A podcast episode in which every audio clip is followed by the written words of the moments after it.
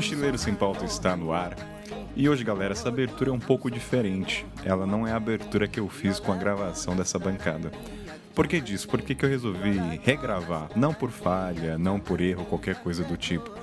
Mas porque esse programa, ao terminar de editar desde as músicas, fazer pesquisa, eu queria compartilhar o sentimento de editar um programa do Afeganistão que foi bem pós a saída do, da, dos Estados Unidos e que gerou todo colapso no governo e tudo mais. Porque a gente cancelou né, a gravação bem próximo, porque eu, eu não estava na vibe a bancada também, então a gente concordou em não gravar.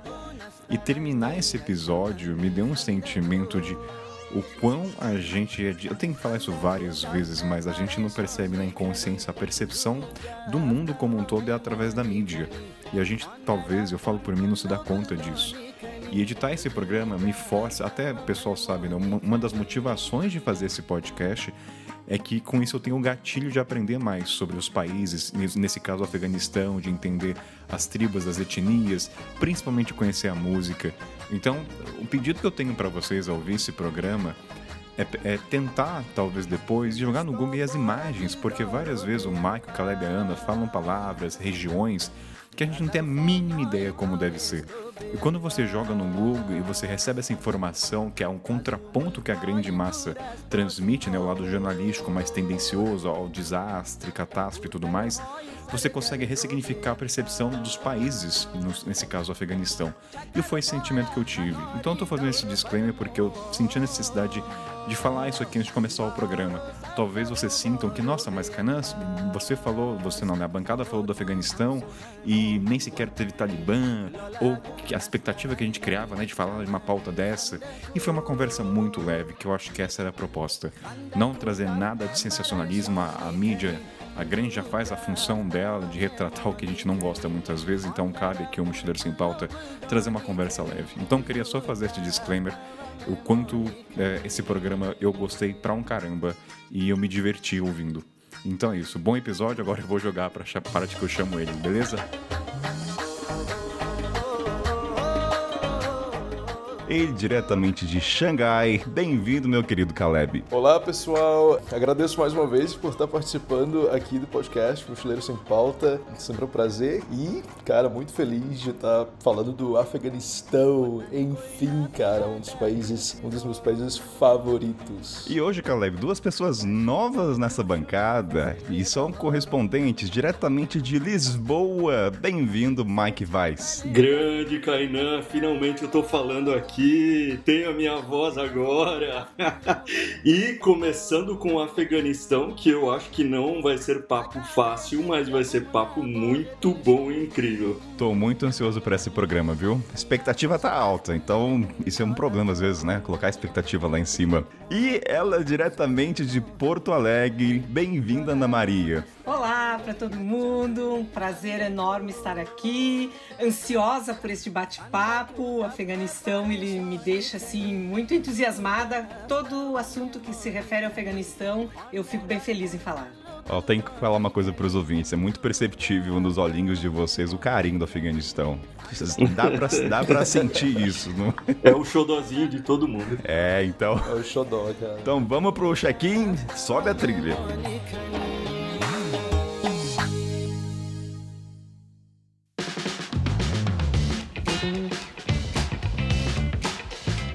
Saudações, mochileiros! Ó, primeiro recado: você que comprou o livro do Ricardo Martins, o Roda América, o encontro vai ser no dia 7 de novembro. Eu, você que comprou comigo, você com certeza já mandou uma mensagem para mim, porque eu preciso das informações. E eu pedi seu e-mail. Então, em breve você vai receber o e-mail para inscrição que vai ser no Zoom. Qualquer dúvida você fala comigo. Então, quem comprou o livro do Ricardo vai participar da roda do livro dia 7 de novembro. O horário ainda vou ver com ele, porque o menino Ricardo mora hoje no Egito. Chique, né? Então só preciso alinhar com o horário, mas bem provável que será domingo de manhã. Então você que comprou, fique atento aí à sua caixa de e-mail ou mande uma mensagem para ficar fresquinho, enfim.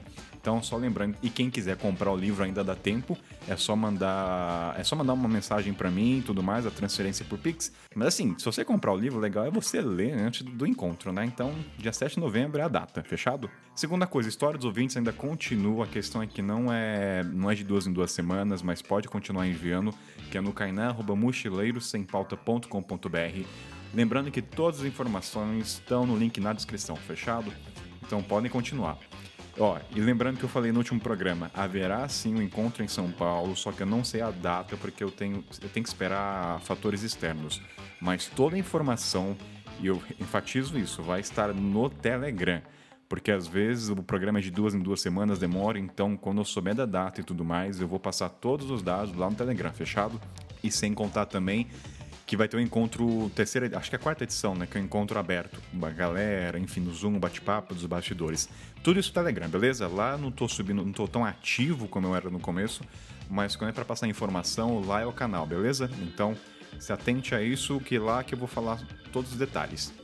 E agora o momento parceria, né? A nossa grande amiga Curto está com a gente. Você que já ouviu o episódio, por onde começar nos equipamentos, a gente falou bastante dela. Então, se você quiser começar com o pé direito, para que começar com o pé esquerdo se você pode começar com o outro, né?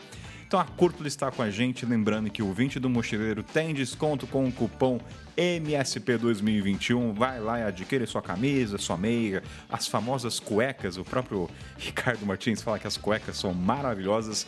Eu ainda não usufruí, mas assim que eu usufruir eu dou o meu veredito. E também que lembrando, galera, muito obrigado a quem está apoiando o podcast lá no Catarse. Quem quiser apoiar, também link na descrição. Quem assina tem sorteio da, da produtos da Curto, né? Então gente já, oh, meu Deus, tá ruim aqui de falar, mas já sorteamos carteira, uma t-shirt, uma segunda pele.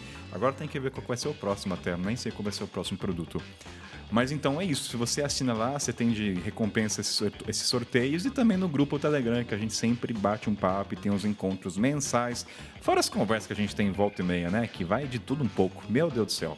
E o 20, você percebeu que tem um episódio extra na sua timeline do Mochileiro Sem Pauta? Pois é.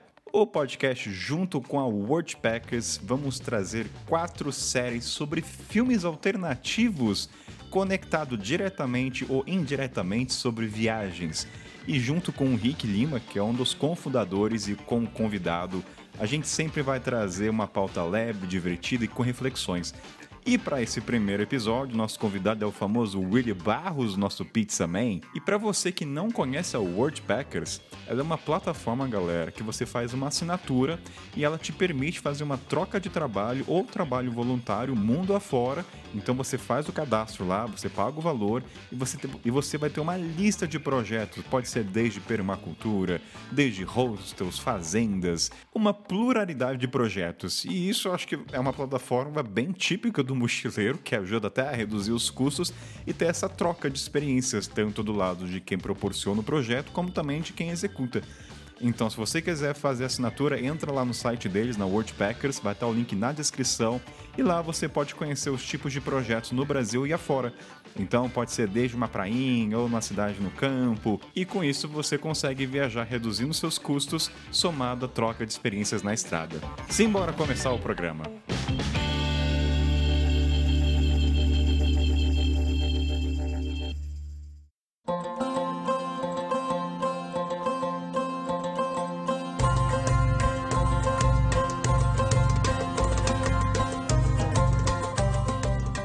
Anne Caleb. Claro que não tem como não falar das situações do Afeganistão atualmente, porque até esse programa a gente ia gravar antes da saída dos Estados Unidos. Até explicar pro ouvinte, né? Ir pro Afeganistão, a gente olha na internet e tem a sentença que ela é bem recorrente, que ela diz o seguinte: para você ir pro Afeganistão, você não pode ser inexperiente. E aí eu quero jogar já de começo, bem breve, para depois a gente falar das coisas maravilhosas, gastronomia, o povo. Quando a pessoa fala ela não pode ser uma pessoa inexperiente, quais são as características que fazem disso um viajante para ir para lá?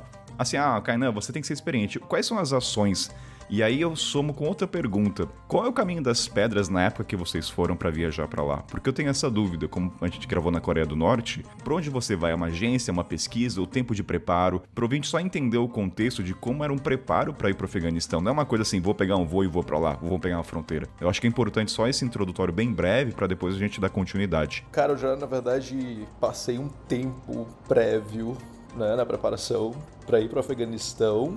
Isso inclui desde conversar com pessoas que já estiveram, de diferentes nacionalidades, tanto pessoas também da comunidade do Couchsurfing, porque também ah, faz mais o meu estilo de viagem e era o que o meu coração mais né, desejava, assim, ir ao Afeganistão e ter uma experiência com pessoas realmente locais. Apesar de, na minha primeira vez, eu ter ido através de uma agência né, de viagem local, mas já a minha segunda vez que eu visitei o país, eu fui uh, por Couchsurfing. Então foi uma, uma logística né, completamente diferente, as duas, né, em comparação já do Couchsurfing, eu já meses antes eu já eu já entrava em contato com pessoas que poderiam ou não me hospedar. Uh, primeiramente você tem que ver uh, antes, né, aquele desejo já havia de ir ao Afeganistão, mas eu também não sabia se eu podia ou não aplicar para o visto, realmente você tem que encontrar as opções mais viáveis. Eu tenho sorte que aqui tem na China ah, uma representação diplomática em Pequim, da qual eu pude recorrer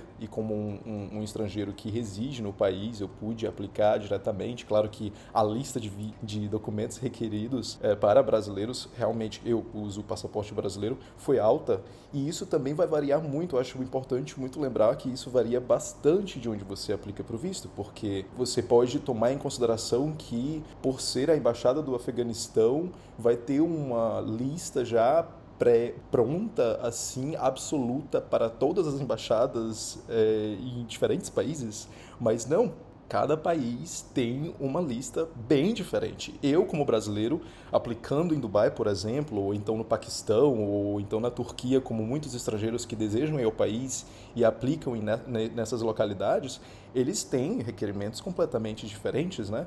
No meu caso, por exemplo, em Pequim, pelo que eu posso constar, é que ah, me pediram até antecedentes criminais da embaixada do Brasil, cara. E isso é algo que realmente não pedem. Por exemplo, em Dubai, é, pelo que eu ouvi dizer, eu nunca apliquei lá, mas eu conheço pessoas, acredito que o Mike aplicou, a gente vai ouvir aí também a experiência do Mike e, e, da Ana na aplicação de visto, que é muito importante mencionar. É, eu acho que eles não, eles não exigem, né, uh, Mike, aí já estou passando a bola para você, mas eu acho que eles não exigem aí o, o, requerimento da, do antecedente criminal, também de uma ficha limpa de, de Nada, né, cara? Você pode contar um pouco mais aí também da sua experiência? Nada disso é tão, é tão diferente. Em, em Dubai, o processo foi muito mais diplomático do que de burocracia. Então, uh, nós chegamos lá, eu e o casal que foi junto comigo, e o processo foi relativamente simples. Eles não pedem muita documentação. Eles querem o passaporte, querem que a taxa seja paga, mas querem e estavam preocupados muito com a nossa segurança no Afeganistão. Então eles queriam saber se, a, se o, a viagem tinha sido planejada, se nós sabíamos para onde nós estávamos indo, se nós tínhamos algum contato lá, onde nós ficaríamos, por quanto tempo e todas as questões. É, o que eu achei bem interessante é, é, dessa pergunta do Kainan é que o processo para poder ir para o Afeganistão ele é muito diferente do processo para ir para um país um pouco mais turístico, por exemplo, porque é faz parte, eu acho que todo mundo tem aquele amigo que é apaixonado por fazer pesquisa de viagem, que faz aquela preparação toda, que faz a, aquele, aquela planilha de viagens, etc. Sim, essa pessoa já está praticamente no caminho para poder se adequar ao que a, a, a uma viagem afegã porque não dá para chegar no, no Afeganistão pulando de paraquedas. Chega lá e pronto, vou ver o que eu faço. Eu adoro fazer isso. Eu adoro fazer isso em vários destinos. Vou, ah, enfim, até na Mauritânia cheguei lá no trem da Mauritânia e, e, fui ver como é que era, como é que eu ia fazer, porque eu não conseguia muita informação online na época. No Afeganistão não é assim, você tem que se preocupar com a sua segurança, você tem que se preocupar com os recursos que você vai ter, pelas estradas que você vai passar e tudo isso. Então a preparação foi totalmente diferente, mas o, a parte da burocracia, mesmo visto, era do, do, do, das preocupações a menor. Bom, eu ouvindo, estou achando até engraçado, porque para mim eu apliquei o visto na Índia. Aí, modo Índia de ser, né? Então, não me pediram nada, tá? Eu só uma foto que eu não levei uma foto no tamanho certinho, daí recusaram. Aí eu tive que sair, tirar uma foto lá desses fique pronto em um minuto. Uh, voltei, eu preenchi realmente a parte burocrática, que foi assim, acho que eram umas três páginas de questionário.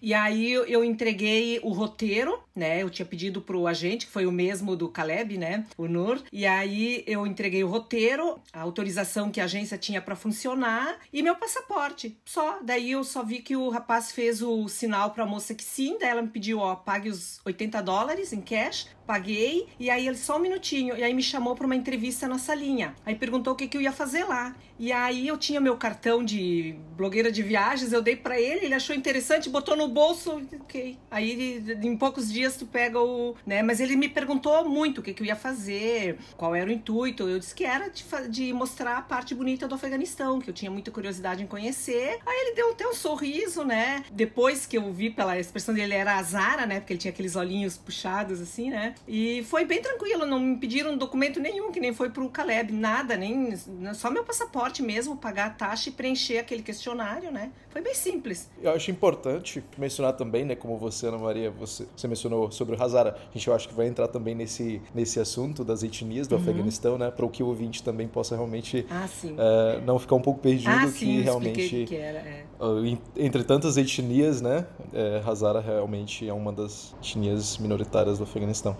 Mas a gente vai falar sobre isso, eu acho ainda, né? Isso aqui é um infotenimento, tem que explicar também, né? Você fala Hazara, eu também não sabia. Assim, por ah, cima, é, né? Eu, Mas... me, eu esqueci, né? Porque Hazara todo mundo fala agora, né? É uma das, das etnias menor, né? minoritárias, tem acho que 9, 10% no Afeganistão. É. E eles são xiitas, né? Além de serem Hazaras, são duplamente minorias, porque são xiitas também. E é, é um dos motivos deles serem tão estigmatizados no país, na verdade, né? E receberem tanto preconceito, porque para um país que que é 99% como a população obviamente muçulmana, mas tendo aí mais da metade de sunitas, É 80% os Eles recebem cerca, realmente é. um grande 80%. É, então eles recebem uma grande um, um grande assim, é, eles são realmente eles sofrem muito preconceito, né? Eles sofrem muita discriminação por pela etnia em si, pela pela pela face, pelas pelos como eu posso falar, os, os traços, os traços né? né?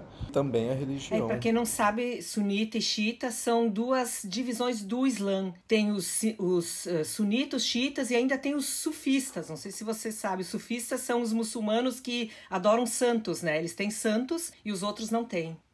Eu acho que nessa parte que vocês falaram, desde os razares e tudo mais, eu acho que para os ouvintes entenderem né, que essa sentença que o pessoal fala até da experiência, ela envolve literalmente o preparo o discernimento da responsabilidade. Não tem como você ir.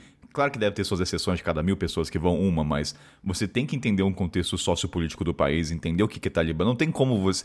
É empírico você entender isso. Existe uma pesquisa, né? Não dá para dar uma de louco e vou para lá. Eu acho que essa é a responsabilidade, né? Não, experiência não quer dizer, na verdade, ser um bom viajante. É mais ter discernimento da situação que você está entrando no país.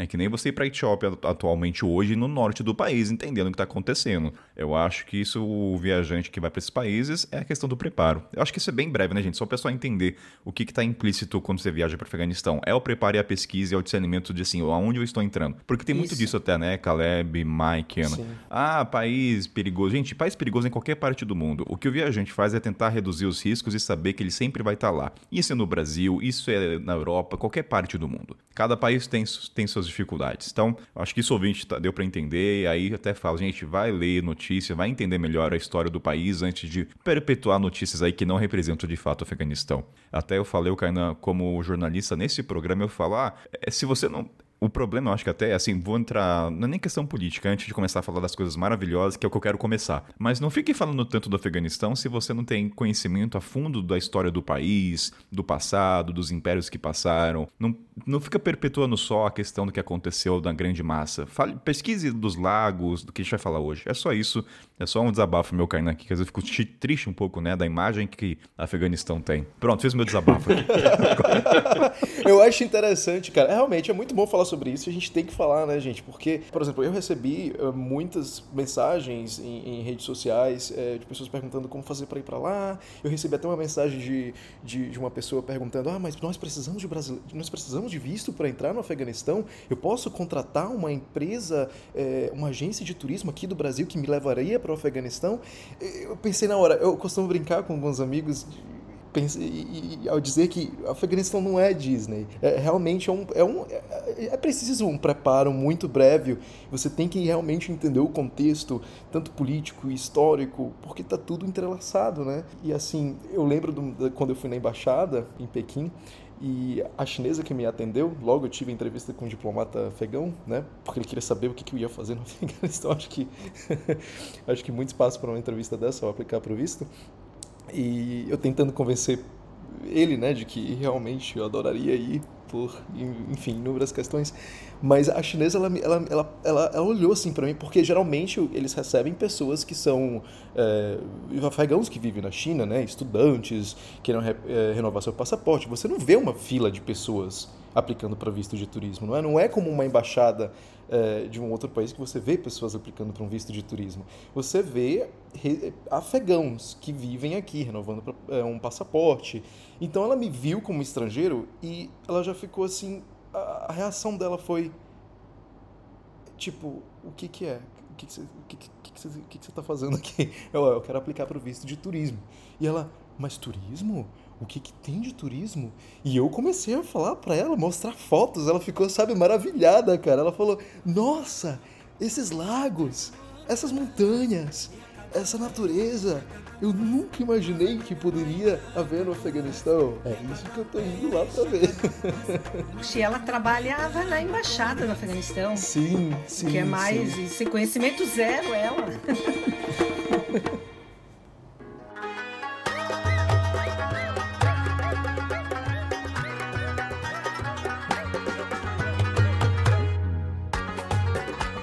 Vamos agora começar a parte leve, gostosa, bater aquele papo gostoso e assim. Vamos lá, vocês chegaram no país. Vamos, não vamos falar de aeroporto, vamos chegar assim. Vocês entraram no táxi, entraram no transporte local. Aí eu vou jogar uma pergunta mais questão interna de vocês. Quando vocês pegaram o primeiro transporte, você estava olhando ali pelo, pela janela do, do carro. O que, que passava na cabeça de vocês? Eu tenho essa curiosidade. É claro que tem um visual, mas que pensamentos? O que que passou? Eu estou aqui, olha essas pinturas, olha esses grafites, eu estou no Afeganistão. Eu quero entender o sentimento que passava, porque isso aqui a gente não encontra na internet. O que, que passava na cabeça de Mike, Anne e Caleb quando vocês entraram no país? É, era um sentimento de felicidade? Era uma questão de romper arquétipos do que a mídia mostra? Nossa, eu tô vendo coisas que eu nunca vejo na mídia, aquele padeiro fazendo aquele pão, é o suco de romã. O que, que, que, que passava na cabeça no primeiro instante quando vocês adentraram o país? Bom, para mim foi ansiedade, expectativa, né? Eu entrei no carro que o guia tava me esperando, né, no aeroporto, e quando eu entrei, ele foi me deixar primeiro no hotel, depois ele ia voltar para buscar uma americana americana, que ela ia chegar num horário mais tarde. E aí eu só olhava pela janela, eu me sentia assim, uh, eu não sei, era expectativa total. Eu não imaginava o que, que estava por vir, eu tinha visto o roteiro e tudo, que foi modificado toda hora. A gente não seguiu aquele roteiro, né? Ele fez, acho que só para eu mostrar na, na embaixada, mas não, a gente não seguiu aquele roteiro. E aí, para mim, era expectativa. Eu olhava para fora da janelinha, assim, eu acho que meus olhinhos deviam estar tá brilhando, porque era muita expectativa do que. Porque era tudo muito novo, eu não tinha ideia, eu não tinha falado com ninguém que tinha ido para Afeganistão, a não ser o guia era o único que era de lá só, mais ninguém que conhecia o Afeganistão, né? Eu não conhecia ninguém e fui assim, então era muita expectativa. E aí quando ele me deixou no hotel e voltou no aeroporto para buscar a americana, eu naquele hotel, eu olhava para fora. Bom, era era só assim, meu Deus, o que que vai acontecer nos próximos, né, nos próximos dias, nas próximas semanas, né, que eu vou ficar aqui? Então era isso que eu sentia, só ansiedade. Eu acho, não sei se faz sentido para todo mundo aqui, mas o tempo de pesquisa é inversamente proporcional à expectativa do país, é, né? É diferente a gente pesquisar e quando a gente está lá, é, é, uma coisa, tu vê aí o que, que foi escrito por outros, né? E aí quando tu tá lá, é, é, é uma emoção que não tem como descrever. Eu, pelo menos, né? Eu me senti assim, muito diferente de qualquer outro país que eu tenha visitado, foi o Afeganistão. Quando eu cheguei no aeroporto, foi uma situação muito cômica, porque eu cheguei com dois litros de álcool, com uísque e com rum que o meu contato tinha pedido. Você vê que o Mike fala assim, né? Ele fala primeiro álcool para depois falar uísque. Ele poderia ir direto pro uísque. Não poderia. e eles acharam que eu era afegão, então o momento, a tensão começou ali eu não estava preocupado com qualquer outra coisa, eu estava preocupado com a questão da chegada da alfândega me pegar com álcool. E eu já tinha pesquisado, tinha visto, ok, isso ali não, não, não tem problema, dois litros por pessoa é permitido, mas eles fizeram uma cara quando eu cheguei, como você é um criminoso, você está trazendo álcool. No final, ele pediu meu passaporte, viu que era estrangeiro. Corrompendo o país, Mike. Mas eles, mas eles gostam, hein? Tem muito muita gente que, que bebe tranquilamente. E olha, uma, a garrafa lá vale mais de 100 dólares, hein? Então tu tava ajudando, tava ajudando o pessoal lá a economizar também um pouquinho. mas, mas a questão foi muito engraçada, porque depois disso é, é, eu ainda entrei no carro que era um carro do governo afegão. Então, o, o, o, meu contato lá trabalhava para o governo do Afeganistão e, o, e, e, esse carro chamava muita atenção. Então a, a tensão inicial se transformou numa tensão ainda maior. Mas, Mike, por, porque por que, que o carro chamava atenção? Porque era um carro do governo branco, um SUV grande, uh, com. Uh, tipo o carro da ONU. A... Isso, exatamente, tipo o carro da ONU. E mais também foi uma vantagem, porque na saída do aeroporto, com muita fila, muitos checkpoints, etc nós passamos direto por todos os checkpoints e ali eu comecei a relaxar um pouquinho mais e pensei, bem, agora agora olhar tudo isso e no momento eu caiu a minha ficha que eu estava no Afeganistão quando eu comecei a ver as estradas e todos aqueles grafites que eu já tinha visto por foto. E além dos grafites as, é, eles têm essas torres de observação com o pessoal armado mas estava as torres estavam vazias em alguns lugares em outros lugares os checkpoints eram muito tranquilos é, na entrada da, da área verde por exemplo de Cabul é, era muito mais tranquilo do que eu imaginava. Aquilo ali era o dia a dia deles. A gente faz uma cena, às vezes, quando, quando faz a pesquisa, e imagina que aquilo vai ser uma, sei lá, um, um ambiente pesadíssimo.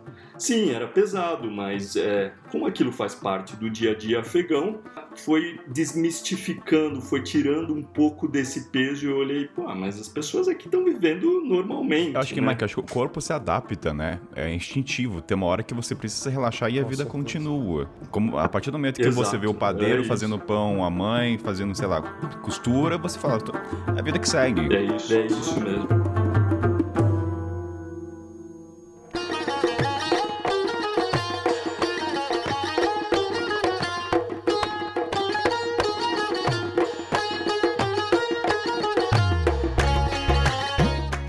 Pois é, como foi que vocês, Ana Maria, como é que, qual foi o seu roteiro uh, eh, para chegar ao Afeganistão? Se, né, se você foi da Índia, você, você fez visto na Índia, como é que foi? Isso, eu tava na Índia, até porque eu ia ao Afeganistão com uma amiga que morava na Índia. Aí ela desistiu e aí eu fui sozinha mesmo. Então peguei um voo em Nova Delhi até Cabul, um avião da qual foi da. Não me lembro agora a companhia Seria aérea. Ariana uma companhia aérea indiana. Não, não, não, ah, uma indiana. companhia aérea indiana. É, agora não lembro o nome. Jet, Jet Airways. Não, ah, não lembro o nome. Então foi, foi, foi assim que cheguei. Só que daí eu já senti que eu tava entrando no Afeganistão, porque eu sabia que eu ia ter que chegar lá e já chegar com, a, com o cabelo né, coberto, com véu. com Daí eu comprei uma baia lá no bairro, lá em Old Delhi, né? Lá no, nos muçulmanos, em frente à mesquita. Comprei uma baia, eu tinha um monte de echarpes, então eu já viajei de abaia baia, né? Então, quando eu desci do, do avião, daí eu já coloquei. Ah, dentro do avião não precisei, mas quando eu desci, eu sabia que eu já tinha que colocar, né?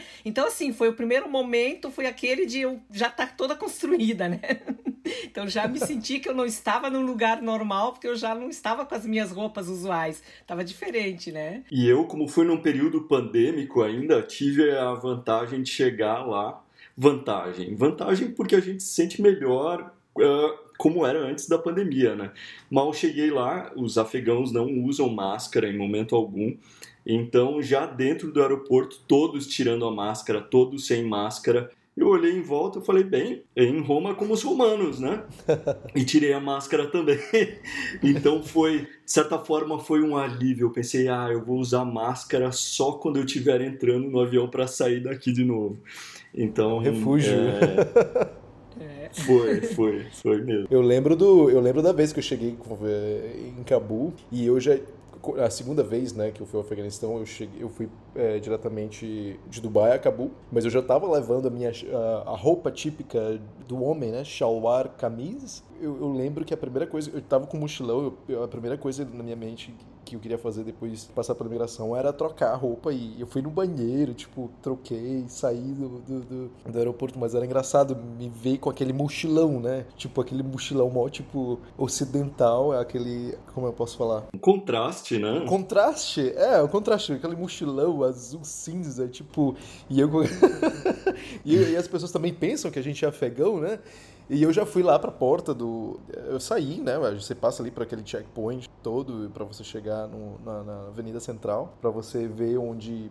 Porque eu estava tentando, na verdade, encontrar táxis dentro do aeroporto, só que eles estavam mais caros. Então aquela, aquela foi, a primeira, foi a minha primeira, assim. Primeiro, meu primeiro impacto foi: putz, eu não acredito que eu tô aqui, caraca. Tipo, foi assim, foi realizador, cara. tem máfia de taxista até em Cabul.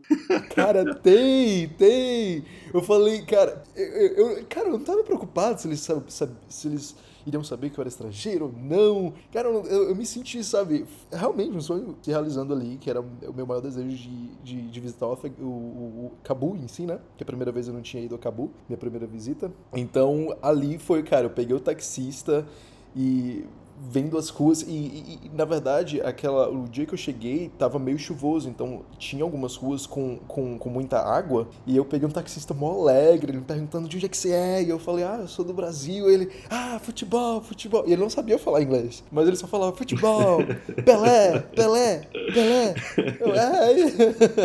e tipo aquele sorrisão dele ele falando tanta coisa e eu só repetia o que ele falava né depois na, no, na, na mídia social no Instagram uma, uma, uma afegão veio me enviar uma mensagem dizendo que o que ele estava falando era que, ah, você tá vendo? Ela traduziu na mensagem o que ele estava falando e ele tinha falado, ah, você tá vendo, Cabu? Olha isso aqui, tá um dilúvio, tá um dilúvio. Bem-vindo ao dilúvio. Era tipo é isso, assim. Né? Eles ficam muito felizes, né, que a gente visite o país deles. Eu sei que me Sim. agradeceram muito, muito por ter ido lá. E, vocês mantêm contato com as pessoas que vocês Sim. encontraram, né? Acho que é uma coisa. Eu até hoje, é, bastante gente que eu conheci lá e depois os amigos desses também acabaram me encontrando e aí acabei ficando amiga dos amigos que eu tinha feito lá, né? Ah, que legal. A gente vai falar sobre as, as amizades que vocês fizeram, né? Os Kurtsuffins também. Eu vou puxar um pouquinho, vou voltar ainda, Ana Caleb e Mike, da questão assim, da expectativa. Eu fiquei pensando assim, né? Por que, que cria uma expectativa tirando o preparo, né? Que é o tempo que vocês param para isso. Mas achismo meu é porque eu fico pensando, eu acho que eu assumiria uma, uma posição de criança no sentido de estar atento a tudo que é novo. O que, que vai ser me apresentado nesse país que, eu não, que não, não é recorrente? Eu não estou em Portugal, que a gente sabe bastante coisa. Então, assim, qualquer coisa, o meu ouvido, o meu paladar vai estar mais predisposto a querer experimentar, né? Eu acho que, eu acho que é isso que faz com a expectativa. Qualquer coisinha ali diferente, a, a, o grafite na parede, ele tem uma outra simbologia, um outro valor. Você entrar no restaurante, até pelo contexto, né? Que nem o preparo, tudo isso intensifica aquele momento de comer um kebab ali naquele restaurante com os, Afeganistão, com os afegões. Então, acho que eu fiquei pensando, né? Por que dessa expectativa, né? Eu, eu assumir a posição de criança e de, de explorar os sentidos, né? Desde o visual, ver o céu, ver o dilúvio, mas tem, enfim, eu fico Acho que eu fiquei pensando nisso agora. Devaneios meus, tá, gente? Porque das... Não, mas eu, eu tenho exatamente o mesmo devaneio também. Porque eu penso. Isso não é, não é só pro Afeganistão, que é um país tão longe da nossa, da nossa cultura. Eu acho que viajar em geral, ser mochileiro em geral, é um pouco ser criança de novo, porque todos os sabores são novos. A língua é nova, então você está aprendendo todos os dias novos sons, novas palavras, novos tudo.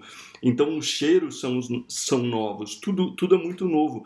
E isso me apaixona muito, muito mesmo, porque o Afeganistão é muito autêntico em várias áreas. Então você fala, ah, é, como é que é a cozinha do Afeganistão? Cara, a cozinha do Afeganistão é diferente de todos os países em volta. Embora tenha conexões, sim, é diferente. Como é que é o ambiente no Afeganistão? É diferente de todos os outros países. Como é que é o relevo? Como é que, são, como é, que é o, o parque natural, por exemplo, de de Banda Amir. Nunca vi um parque natural igual. Então é muito diferente de tudo. Essas diferenças, tudo isso vai construindo essa expectativa, vai construindo é, essa vontade que a gente tem de, de desbravar tudo. Ah. E, enfim, o Afeganistão, acho que é, é, isso que faz com que a gente se, é, é, fique tão apaixonado pelo país, é que é mesmo um país muito diferente. As pessoas são muito diferentes, são ainda mais hospitaleiras do que a média. Enfim, é apaixonante. Eu, eu concordo, eu acho que é muito, é muito interessante falar sobre esse, esse lance, essa, esse, essa sensação de, desbra, de desbravar, né? Porque quando a gente está no Afeganistão, a gente sente até mesmo mais relaxado, como a gente mencionou, você vê as pessoas, a sociedade, as pessoas indo ao trabalho, você vê vendinhas na, no meio da rua, as pessoas vendendo bolani, que parece um pastel, diríamos, né? É, em comparação ao Brasil, parece mais ou menos um pastel. Nossa, você vê as pessoas vivendo, você vê as pessoas sorrindo e te dá essa sensação de tipo, é uma sensação boa ali de, de. Você se sente seguro, você se sente até que em paz. Então te dá muito mais aquela, aquele empurrãozinho pra vai, desbrava. Há muito mais pra ver. Entendeu? Vai mesmo. entendeu? Pega um táxi, vai lá no, no, no Parque Nacional, não liga pra checkpoint. Verdade, né? Eu não senti medo em nenhum momento. Eu me senti muito segura. Quem disse, a vida corre normal lá. Então a gente se sente integrada e não, não dá para sentir medo. Em nenhum momento eu tive medo de que alguma coisa fosse acontecer. Tava totalmente tranquila. Bom, eu tava falando com o Caleb até que o, o medo ele é muito mais no, no, que antecede, né? Quando você tá ali, é a mesma coisa que a gente pegar em paralelo no Brasil. Se você se basear na homepage das notícias, no que acontece. Isso. É, é, você fica em casa o dia inteiro. Dependendo da cidade é, que você vai, se encontra. Você não vai pro Rio de Janeiro, isso. cara. Você não vai é, pro Rio de Janeiro. É. Isso. a gente né? liga. É, o, que é, o que a mídia tradicional divulga é só o pior, né? Então, formando isso e que todo mundo disse, tu vai para lá, eu evitei falar para as pessoas, exatamente para não ficarem me me, me, bombardeando com coisas e de repente colocar no meu inconsciente um medo que eu não tinha. É, né? quando você tá ali presente, eu lembro assim, só em paralelo, quando eu tava no Egito, o, o Mike esteve lá, é um país super seguro, mas teve infelizmente um atentado lá e minha família inteira achou que se aplicou pro Egito inteiro. Nossa, o Egito agora, enfim, infelizmente, né, fica no imaginário das pessoas coisas que acontecem uma vez e fica perpetuado por 20 anos. E acontece pontual, é, pontual. num determinado lugar só. É, mas, ó, uma coisa até é, vamos falar da vestimenta, porque nesse preparo, né, a gente tenta reduzir os máximos riscos, e aí vocês me corrijam se eu estiver errado. Uma das indicações e das orientações é vocês tentarem se passar por um afegão para não chamar atenção. Você não quer parecer algo estrangeiro ali, não. Você quer tentar se mesclar ali, né? É uma das orientações, certo? Só me confirmam isso, se essa é orientação é dada. É tá. E aí eu lembro até que eu xinguei o Caleb na, na pré-pauta. O Caleb falou assim: ah, se veste como afegão. Eu falei, mas Caleb, você falando se veste como afegão, porque assim, se veste como afegão é o quê? Pode ser uma vestimenta do Sudão, pode ser uma vestimenta da Mauritânia, marroquina. É, é assim, tem, tem muitas nuances. diverso, né, cara? Não tem como. E no caso da Ana, mulher, a vestimenta é outra. Mas eu queria trazer esse momento que eu acho que deve ser bem simbólico, que é o momento da compra da roupa. Porque você é meio que obrigado, no bom sentido da palavra, né? Você assumir assim, agora pertencerei à vestimenta. Como é o momento da compra? Para onde eles te levam? Eles levam para aquele senhorzinho tradicional. Vocês compram, já que, já que comprou, tem que comprar, já gastou uma caralhada de dinheiro, eu vou comprar um tecido bom, vou ostentar algodão 100%. Como é que é o negócio dessa compra? eu não gosto, eu não gosto de, fazer compra. Então foi muito engraçado, Kainan, porque eu fui para tantas lojas tantas lojas. Aí eu olhava um, olhava o outro. Eu chegava numa loja, o cara queria cobrar um monte porque notava que era estrangeiro. Chegava na outra loja, não tinha o tamanho. Chegava na outra loja, não tinha a roupa, o tipo de roupa que eu queria. É engraçado também que a maioria dos estrangeiros é, nós escolhemos um determinado tipo de roupa, que é a roupa da região do Vale de Panchir que é o vale que estava é, resistindo até agora. Até agora, inclusive a gente está gravando agora, as últimas horas o vale ainda tinha resistido aos talibãs. Então, e que é uma, uma área que tem uma história muito forte de resistência e de que as pessoas são pacíficas em geral. Então é, é, meio que uma estratégia também escolher qual tipo de roupa, porque são muitos os tipos e identidades dos afegãos, né? Então foi super interessante fazer essa, essa, essa compra, porque as calças que eles têm, eu não sei se o, o Caleb confirma também, eu não sei o, o, tipo de roupa que ele usou, mas eu acho que era Panchiri também, pelo que eu tô lembrando das fotos. As calças são bag, cabem tipo quatro Cara, é pessoas, é quatro homens ali Nossa. dentro. e isso o bacana é que é, por isso que é tão confortável vestir, né, cara? É engraçado, é, é bem confortável, você se descobre. Se autodescobre é ali, cara. muito confortável.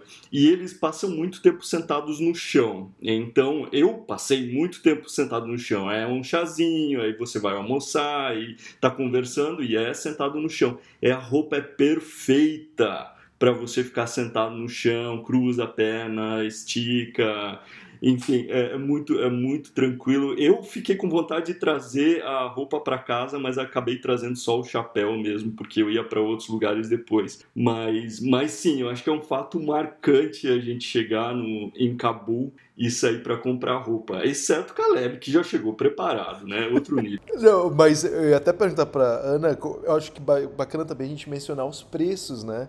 Porque na minha experiência eu não resisti, eu tinha comprado um apenas um par, né, que tem a shalwar e camisa, que é, né, a parte de cima e a parte de baixo. Então já é a coleção já a sua. E mas em Mazar eu não cheguei a comprar é, diretamente, mas em Herat eu fui com o cara que estava me hospedando no Couchsurfing, a gente foi para uma bazar, né, uma feira, e cara, eu também detesto compra, então assim, eu passei na frente de um, vi o cara vendendo ali, eu falei, é essa, é essa, mas eu não falei muito alto, porque eu não queria que ele percebesse que eu era estrangeiro para aumentar o preço. Então, tipo, o meu, o meu, o meu, o meu, uh, o meu amigo, ele já que negociou para mim, né? Então eu lembro que ficou o quê? Uns 400 afeganes, que é mais ou menos uns 25 reais. Então, pelo que eu vi agora aqui na, na, na conversão, eu acho super de boa, cara. Eu, eu trouxe aqui uns três. Porque não existe. Usou, usou aí na China alguma vez? Não, se tiver uma festa do Dia Nacional do Afeganistão aqui, cara, eu não perco.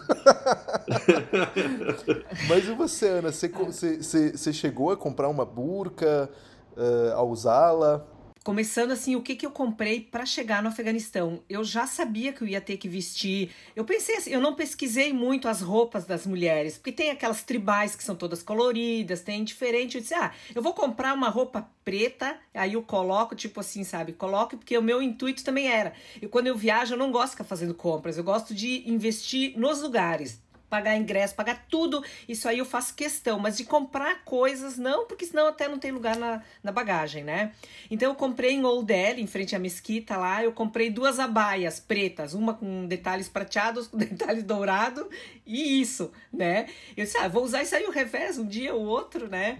e aí eu tinha minhas echarpes que usei como hijab, então foi isso. Daí lá o que eu via as, as afegãs na rua, elas estavam usando mesmo o preto, só que era um pouquinho diferente, né? O, dá uns detalhes diferentes na roupa. E nos restaurantes aí eu via mulheres com roupas coloridas, né? Um verdinho, verde claro, um, um, um begezinho, umas cores assim, sabe? Não era assim tão, tão aquele, aquela baia preta, né? Mas na rua era aquilo e a burca. Então eu não usei a burca, mas eu comprei, até tenho ela aqui, ó, tem ela aqui.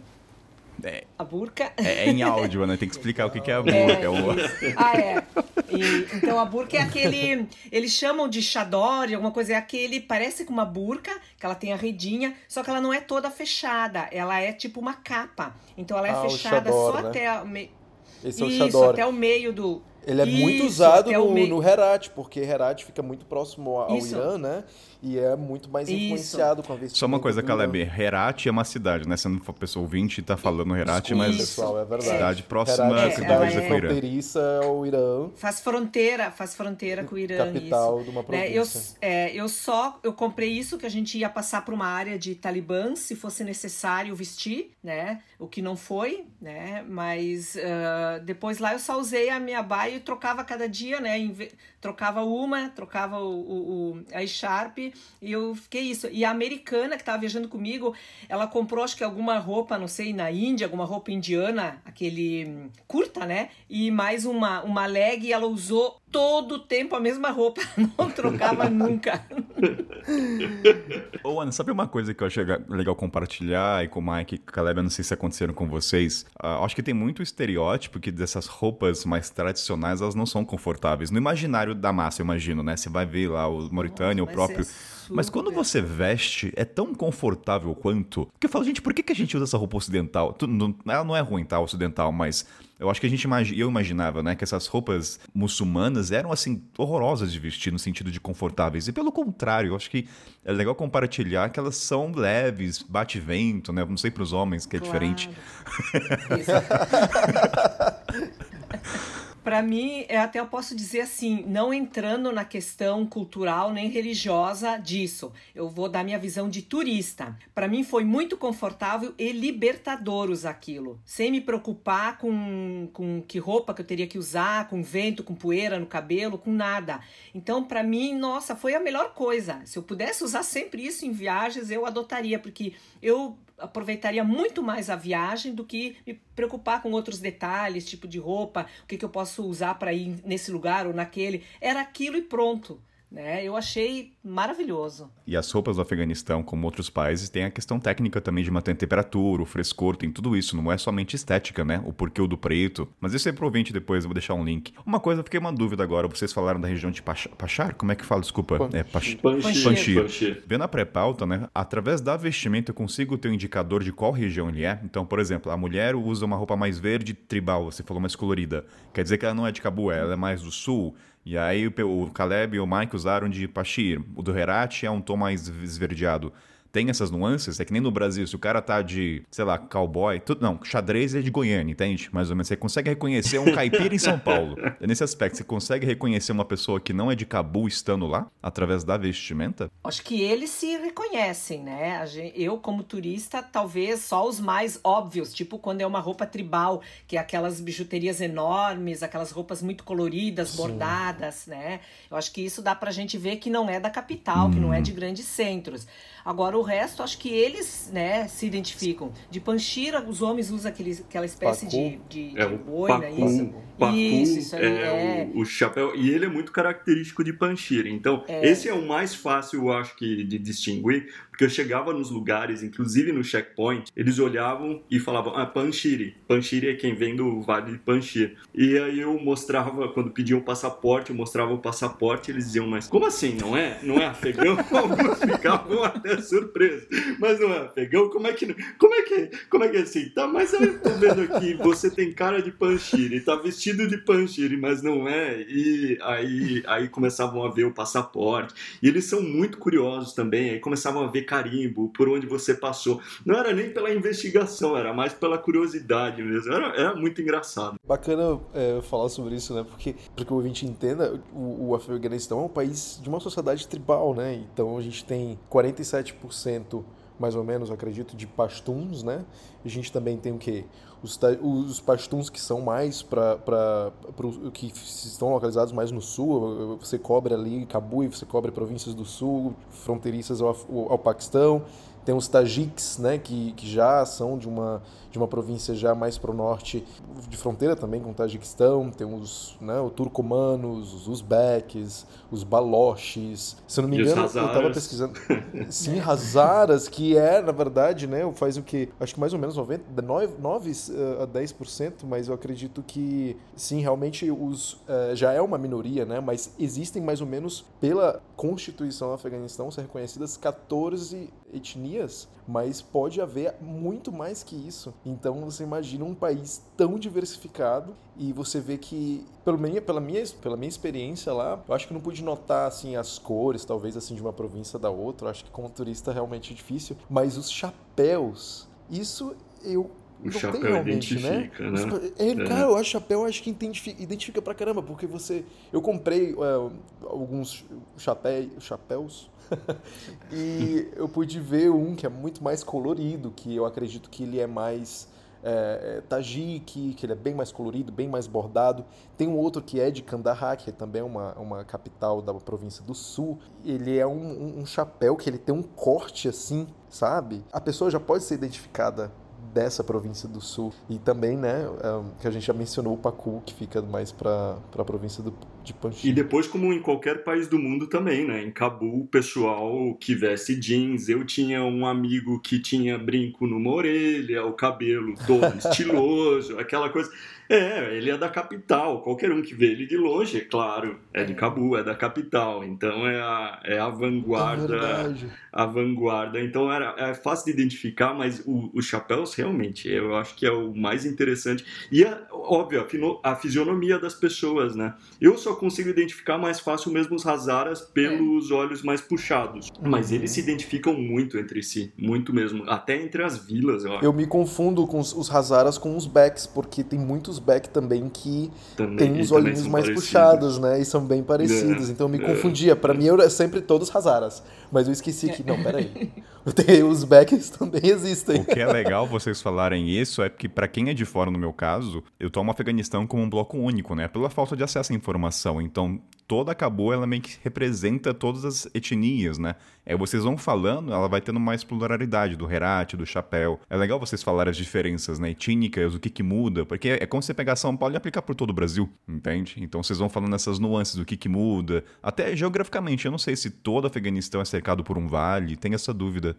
Até, Ana, como é que foi para você? Você você ficou em Cabu? Para onde você foi? Acho que a gente pode trazer até uma questão de senso geográfico, né? Herat, que é ali no Irão. Eu cheguei em Cabu, fiquei uns dias em Cabu, daí eu peguei um voo até Herat. Herat fica, né, bem lá na fronteira é, oeste, né, do Afeganistão, na fronteira com o Irã. Aí fiquei uns dias lá, daí depois voltei para Cabu, daí pegamos um voo para Massari Sharif. Ana, vamos para Herat. O que, que você fez lá? O que, que você qual foi a rota no Herat? Assim que você fala? Ah, Desculpa.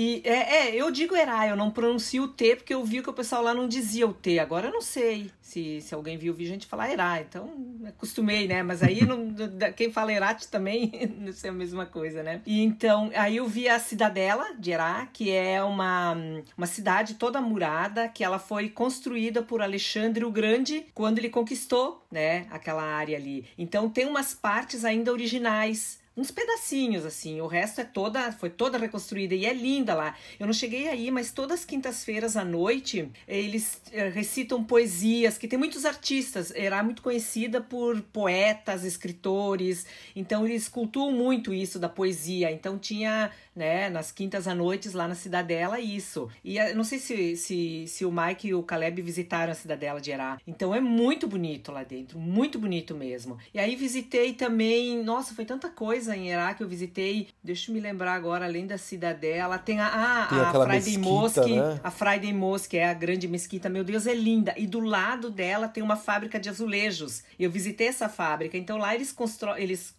fazem os azulejos das mesquitas do mesmo tempo de, sei lá, milhares de anos. É o mesmo processo bem arcaico. Então, e é uma coisa que passa de geração para geração. Naquela fábrica, quando eu fui, tinha três gerações trabalhando: o avô, o filho e o neto estavam lá trabalhando, né? Então, aquilo de moer o vidro, de fazer o pozinho, de misturar, nossa, uma coisa assim bem fantástica. Aí teve, nossa, foi tanta coisa que agora tem que estar tá me lembrando geograficamente, né? que a gente visitou em volta também. É, ah, não, os Balques é mais perto minaretes também, né? Ah, os, os minaretes, minaretes, isso, os minaretes de Herá, nossa. Vocês estão falando aqui, eu não tô entendendo. Pera aí, gente. Minare... é, minaretes, são, são umas, to umas torres de tijolos, né? São, acho que sobraram cinco, né? Que foram destruídas na época da invasão soviética. Tinha mesquitas, tinha um monte de coisa lá, foram destruídas, mas os minaretes ficaram. Então são, uh, são elas devem ter na média de 50 metros de altura. São torres de tijolos, os trabalhos de azulejo já tinham caído caído, né? Eu vi assim, algumas ainda tem, tinham uns pedacinhos, mas no chão a gente via bastante. Então, é esses minaretes que são famosos, né? Os minaretes de Herá. Então, a gente tá na cidade, a gente vê ao fundo aqueles minaretes, é muito lindo de ver, né? Então, tem isso. Eu não sei, me lembre mais alguma coisa que tem em Herá, porque agora me deu um Ajuda branco. aí, Caleb. Vamos lá, Caleb. Isso. Bem, tem. Não, tem é, realmente. Acho que são os, imper- os imperdíveis, né? São os minaretes, são a mesquita que você não pode perder. Tem também um bairro que eu não cheguei. Não, se eu não me engano. Sim, tem um bairro que, ah, se eu não me engano, judeu, mas eu não. Eu, uma parte que eu, eu visitei apenas, que eu pude ver, que eu fiquei chocado, não, também não tinha esse conhecimento de que haviam ali ah, pessoas que. Né, judeus que haviam habitado, haviam habitado Herat e Mas deixa eu, pu- bazares. deixa eu puxar. Vocês estão falando de Herat, mas eu, como ouvinte, eu, não, eu quero imaginar melhor assim. Vocês falam das mesquitas, elas são lindas, mas em contraponto com outras mesquitas, elas têm alguma difer- um diferencial? As cidades, elas, elas têm uma característica de cidade do interior? Pro ouvinte até entender assim, parâmetro, a gente não tem parâmetro de como são as cidades. Acabou até tem, mas Herat, sem a praça, ela tem uma fonte, elas são cidades sem prédios. Qual é a característica? É uma cidade é, de alta altitude? Eu sei que Herá acho que é a terceira cidade mais populosa do Afeganistão, né? Se eu não me engano, é a terceira cidade mais Sim. populosa. Então ela já não é tão pequena. A maior é Cabul, que tem cerca de 5 milhões por ali, um pouquinho mais, eu acho, de habitantes, né? Aí depois ela não é pequena, mas é o que, que ela tem? Eu não vi assim prédios altos, é só hum, pequenos, baixinhos, né? E as expressões artísticas que vocês falaram, vocês conseguiam ver na rua? Vocês falaram dos poetas ou era uma coisa mais interna dentro das residências? Essa expressão cultural, que, que ela é característica, você falou que ela é conhecida por isso. Eu via, eu vi muitas pinturas em muros, né? Assim, esses grafite em muros, muros da, da cidade, né? Isso aí eu vi em vários, em vários lugares, não só em, em Herá, em Cabul também. Eu não frequentei as casas, eu não entrei, né? Isso aí, né? O, o Caleb e o Michael acho que pode dizer mais como são as casas, mas eu imagino, já conheço casas muçulmanas, elas têm aquele tapete, né? Que elas, eles quase não têm móveis, é aquele tapete que se senta todo mundo no chão. Quando é o Ah, inverno, barato eles isso. colocam aquelas cumbuquinha lá com. Eu já entrei em várias casas muçulmanas, mas na Índia, né? Não no, no, no Afeganistão. Mas eu calculo que elas são muito parecidas. Eu vou puxar só uma O Mike não falou nada, não, porque ninguém deixou ele falar, mas acho que ele não foi pra Herat, certo? eu não fui pra Herat. Aí eu vou. Ah, é por isso eu tava esperando. Eu pensei que ele tinha ido pra caralho. Não é o meu lugar de Então fala. eu vou, eu, vou, eu vou linkar com isso, então. Eu vou somar com outra.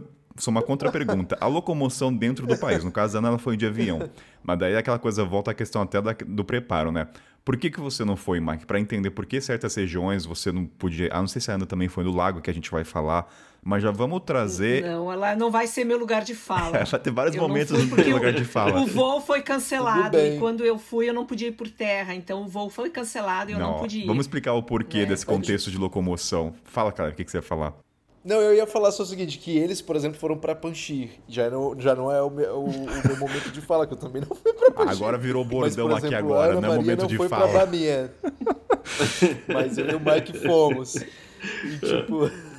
É, Eu não fui para vai? porque é, envolvia uma viagem de avião. E, quando, e eu cheguei em Cabul justo programando essa viagem para coincidir com o Nowruz. O que é o Nowruz? Nowruz é o ano novo persa, que é celebrado também no Afeganistão. Então, o calendário deles é diferente do nosso. Eles estavam celebrando o ano de 1400. Tava difícil voar dentro do país por questões. O planejamento, por mais que seja feito nos detalhes ou que você tente planejar o teu roteiro assim, etc. Eu imaginava ir para Herat. Quando eu estava em Cabul, eu vi que a situação nos aeroportos não era muito confortável. Os talibãs já ima imaginava-se que ia ter algum ataque porque era a época do Nowruz que é o Ano Novo lá no Afeganistão, que é uma festa também é, persa, que eles têm um calendário diferente do nosso. Então eles estavam celebrando o ano de 1400, os aeroportos estavam lotados e eu não consegui ir para Herat. Então pensei, bem, vou aproveitar e ficar mais tempo na província de Bamiyan. Então é, fui por terra, que também não foi uma viagem assim tão, diria, tão fácil, porque tinha que ser escolhida uma rota específica, assim, tinha já a Talibã, as rotas é, no, na, na, estrada que já dominavam algumas, algumas vilas, etc. Mas a ideia principal era visitar é, o Parque Nacional de Band Amir, que é quando você fala em lagos, etc. É exatamente esse lugar. Para mim, é talvez o lugar mais bonito do Afeganistão. Eu achei a, a, o poder da natureza em Baniamir muito forte, muitíssimo bonito. E depois lugares mais recônditos da província, é, Shehelburd, que são as 40 torres. É um forte que parece sair do meio da areia é, do deserto, com um rio ao redor. E são 40 torres, hoje já não são mais 40, restam só algumas torres visíveis, mas que, mas que tem, é, são mesmo majestosas e, e o caminho para chegar lá é, reflete essa mesma beleza, porque esse, essa época do Nowruz é a época da primavera, então o Afeganistão ele está todo voltando à vida. Do inverno, que é tão forte lá devido à altitude, as macieiras estão florescendo, é, cerejeiras estão todas é, muito carregadas. O verde, que é, é, é, um verde indescritível, um verde é, é, Fundo quase... de capa de computador. Exato, aquele da edição que alguém, que alguém edita uma foto e coloca aquela cor que não existe na edição. Enfim, esse é o verde do Afeganistão na primavera. Então é surreal. Também fui na primavera, tá? Ai, meu Deus. Bom, eu tô te ouvindo falar isso morrendo de inveja. Tu não imagina. Porque junta a minha frustração de não poder ter ido com a inveja de ouvir isso tu falando. Ô, Ana, e pra você na questão da que a gente tava falando do preparo da locomoção, como é que era ali da, os voos eram? Porque você também. A bancada inteira aqui eu vi que tem gente que não foi para um, foi para outro lugar, mas no Isso. caso, o que, que aconteceu com os aviões? Foi cancelado? É, é, que muda, né? O Mike disse, Michael disse, muda toda, toda hora, né? Então a gente tem que replanejar aquele roteiro que o guia tinha feito, a gente acabou mudando tudo, mudou a ordem, foi primeiro lugar, foi depois, porque eles ficam bem atentos ao que está acontecendo no momento. Então, para reduzir qualquer qualquer uh, imprevisto.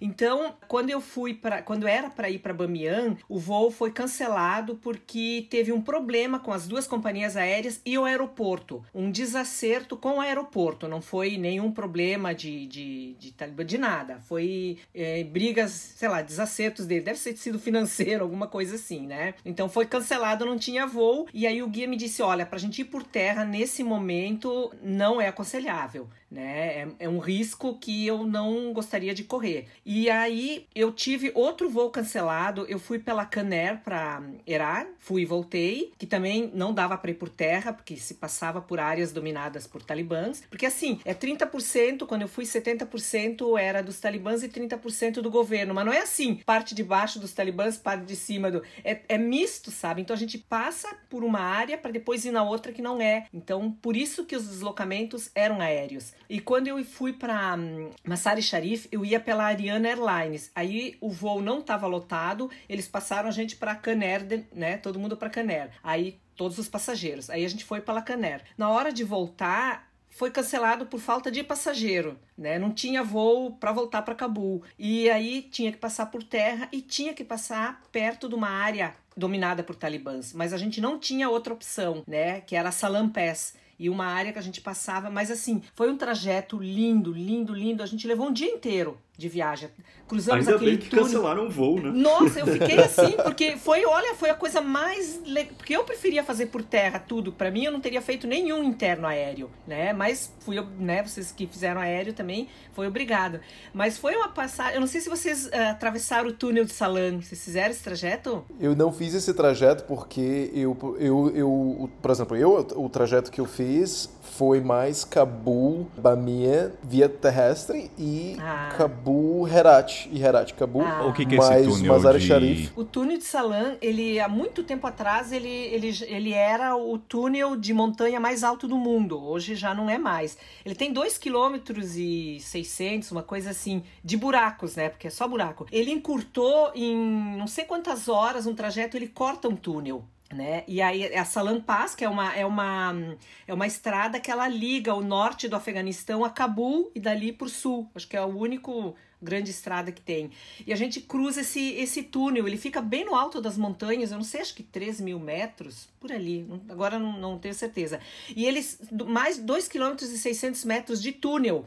Então, já, ele já teve vários problemas aí de desmoronamento, de explosões, de ele foi desativado na época da, da União Soviética, depois foi reativado. Eu sei que ele encurta em, nossa, sei lá, umas 10 horas, ele encurta muito, muito o trajeto, né? O Afeganistão, da, o que vocês estão falando, excluindo todo a questão, o problema que eles passam, ele seria um país super turístico, né? Em questão de natureza, altitudes, nossa, neve. É lindíssimo. É, esse, essa, é, Cara, lindo. eles têm um potencial, eles têm um potencial é, imensurável, é surreal, cara. Uh, a, a, província de Bamien é, é, é lindíssima, ah, cara. Você, né, além do, das fortalezas que você vê lá e o Parque de Bandiamir, que foi o primeiro parque nacional reconhecido no país, tem também as grandes, famosas, imensas estátuas de, dos Budas, né? Que ficam justamente na cidadezinha, que é uma cidade muito pequenininha, que é a capital da província de Bamia. E você logo ali da cidade você pode até fazer um, um você pode até caminhar até lá, né? É, é, fica em umas em uns não é penhasco, mas são picos, né? É, montanhas, rochas. Umas encostas. Umas é. encostas e, e bem, para quem não sabe, realmente o, o, as estátuas foram demolidas, né? Em 2001 pelos talibãs, mas ainda há é, restos, né? Dá para ainda identificar que ali havia. E tem a parte né, interna estátuas. também, né? E, a parte e... onde eles faziam. Tem, tem a parte interna. Você pode caminhar dentro, entrar. E além das estátuas, tem também, porque as pessoas falam muito das estátuas, mas tem cavernas, e as cavernas têm pinturas valiosíssimas, antiquíssimas e muito, muito bonitas mesmo. E ninguém fala muito dessas cavernas. Então é, é interessante, mas é, de Bamiyan é, é, muito perto. Como o Caleb disse, é possível caminhar até, até os Budas, é possível caminhar até Gólgula, que é outro patrimônio da Unesco, que é uma cidade belíssima também. Ela parece hoje derretida, porque é uma cidade de adobe, né? Ela, ela parece derretida pelo tempo, então muitos tijolos é, se derreteram com o tempo mas de lá de cima tem uma visão belíssima e, e é uma, uma região que foi, foi invadida por Gengis Khan.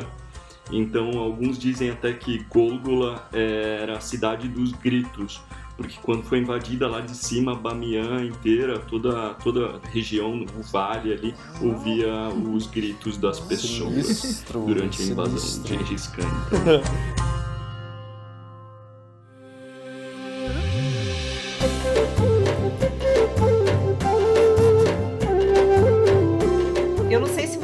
repararam em Cabu, principalmente ou arredores de Cabu à noite, os prédios iluminados, prédios inteiros, cheios de uhum, luzes. Uhum. Era um house de casamento, você sabia? Tem, Sim. tem, tem vários é, halls de casamento. Né? Isso, muitos, são prédios imensos todos eles decorados, a fachada toda, cheia de luzes coloridas.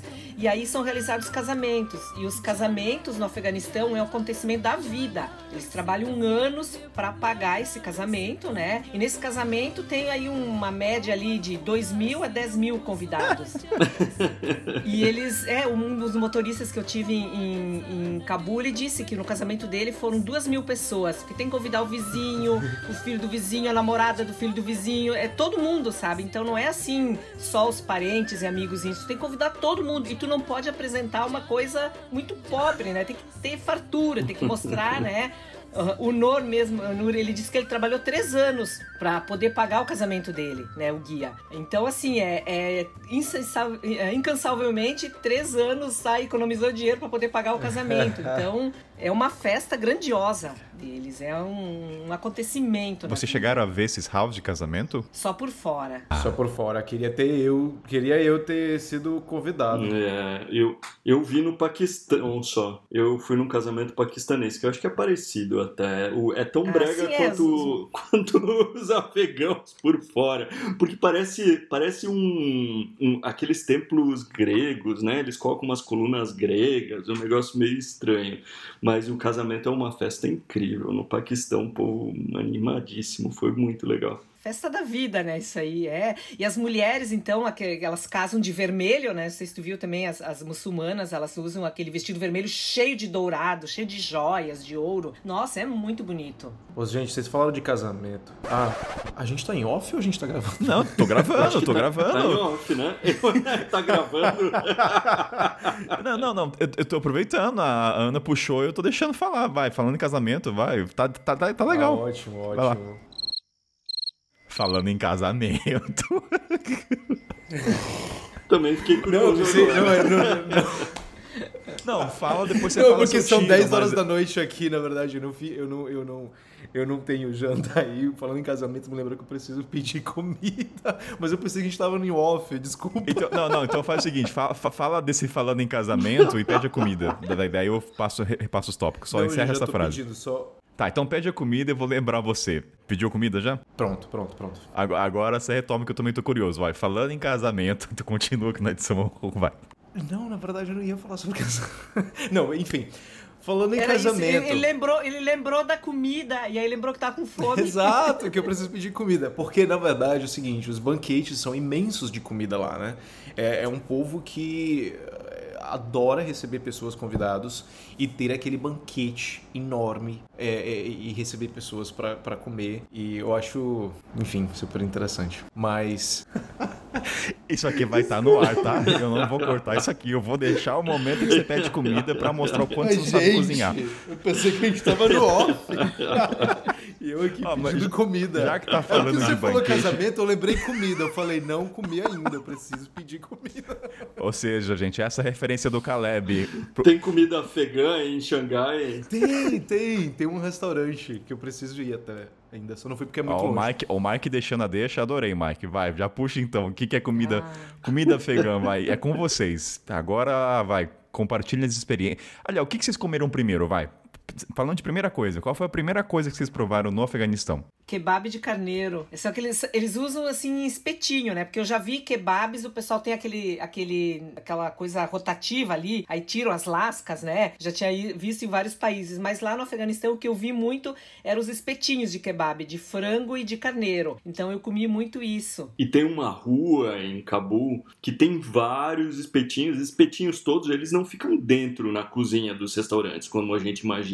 Tem toda uma estratégia de marketing aqui. Eles colocam todos os espetinhos do lado de fora, tipo, com carvão ali, e aquilo faz uma fumaça à rua. Tem um cheiro tão bom tão bom. Eu não sei se é bom para quem passa a vida lá, mas Mike. passando é quase impossível resistir. Então essa foi a minha primeira, essa foi a minha primeira refeição. Também foi kebabs, petinhos e eles ficam abanando. Eles têm uns abanadores assim, acho que são feitos com bambu também. Uma é, é, é bonito até de se ver todo o processo como eles fazem.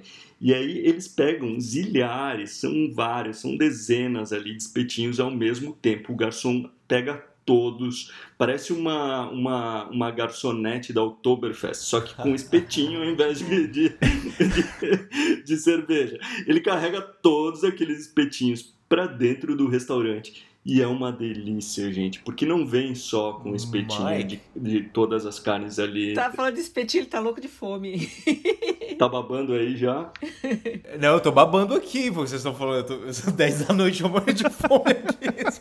Que maravilha aquele quem dera, olha, quem me dera eu poder estar tá comendo um espetinho desse e com aquele pão deles, que eles têm um pão que eles chamam nan. Decorado, todo trançado, né? Ele vem trançado, é. Pão arredondado, é. que, que é, é maravilha. Eles comem é justamente com é o espetinho. É, ele, ele parece. Delícia. Ele é, é bem redondo, assim. Ele pode ser um pouco duro, até por sinal, pela primeira vez quando você come, mas depois você começa a acostumar e a se deliciar com ele. Você abre, geralmente, você abre ele, coloca a carne dentro e você bota pra boa. bota. E eles, e eles servem quentinho. E aí vem. Aí tem o pulau também, né? Com o kebab. Eles não servem só o kebab. Então vem um arroz misturado é, com os temperos deles e é um, uma espécie de, de, de, macarrão bem fininho também, eu não sei como, como chama. É o plov, Mike? É não, o é, não é que nem o que a gente gravou Pulau. na Central, que é o Plov, lá, pro Ma- Caleb me corrigir. Tem nada a ver com Plov. Ah, o plov eles chamam. É, Hum, é similar. Você tá falando do arroz com o, o- aquele arroz com as passas? É isso que você tá falando? É, tô perguntando, né? Isso, isso. Ah, isso. é. Em Uzbequistão, Tajiquistão, eles geralmente chamam de plov.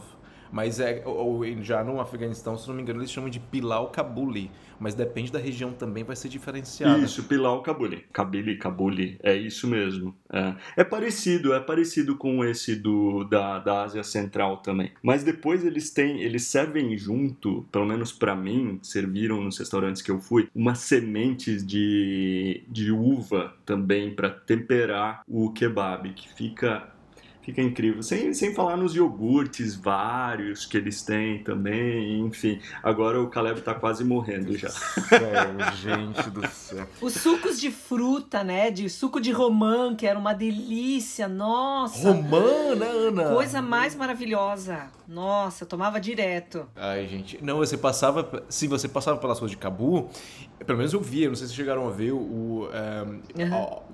Certas ah, pessoas trabalhando com. É uma máquina de moer, se não me engano, cana. Uhum. de cana e eles fazem um suco pra você também, entendeu? E também tem uns, uns, uns snacks, uns lanchezinhos que eles vendem, tipo em, em, em esquina de rua mesmo, que eles chamam de bolani. E geralmente tem um molhozinho de Adoro tomate, bolani. se eu não me engano, tomate com. Não sei se aquilo era cebola também. E você molha assim com a, com a mão. Nossa, é, é uma delícia. Uma coisa até do ke- kebab que eu gostei bastante, eu, não sei- eu nunca tinha visto até então, né? Os espetinhos que vão são de metal, não é de palitinho de churrasco brasileiro. São metais bonitos, né? Então, assim, Não, é, não é uma coisa que metal. você pega e Metal, vou andando. Ah, metal. obrigado, vai É. andando pela rua, depois joga no lixo. Não tem, você tem que ficar ali e comer ali, né? Então, não existe locomoção no kebab. Não, e depois eles têm uma cozinha sofisticada também. Eu não sei se vocês comeram o achak. Achak é- são tipo aqueles dumplings. É tipo um, um bolinho e tem alho, menta, É uma delícia. é, iogurte. Também são os dumplings É. assim mistur... Hum, Nossa, é muito bom. Me Ah, lembrou um pouco eu da cozinha Tô italiana. ficando com até. fome. Vamos, vamos, vamos pular, vamos pular. Gente, imagina eu. imagina eu que não juntei. Ah, muito- eu, eu que não tava com fome, tô começando também.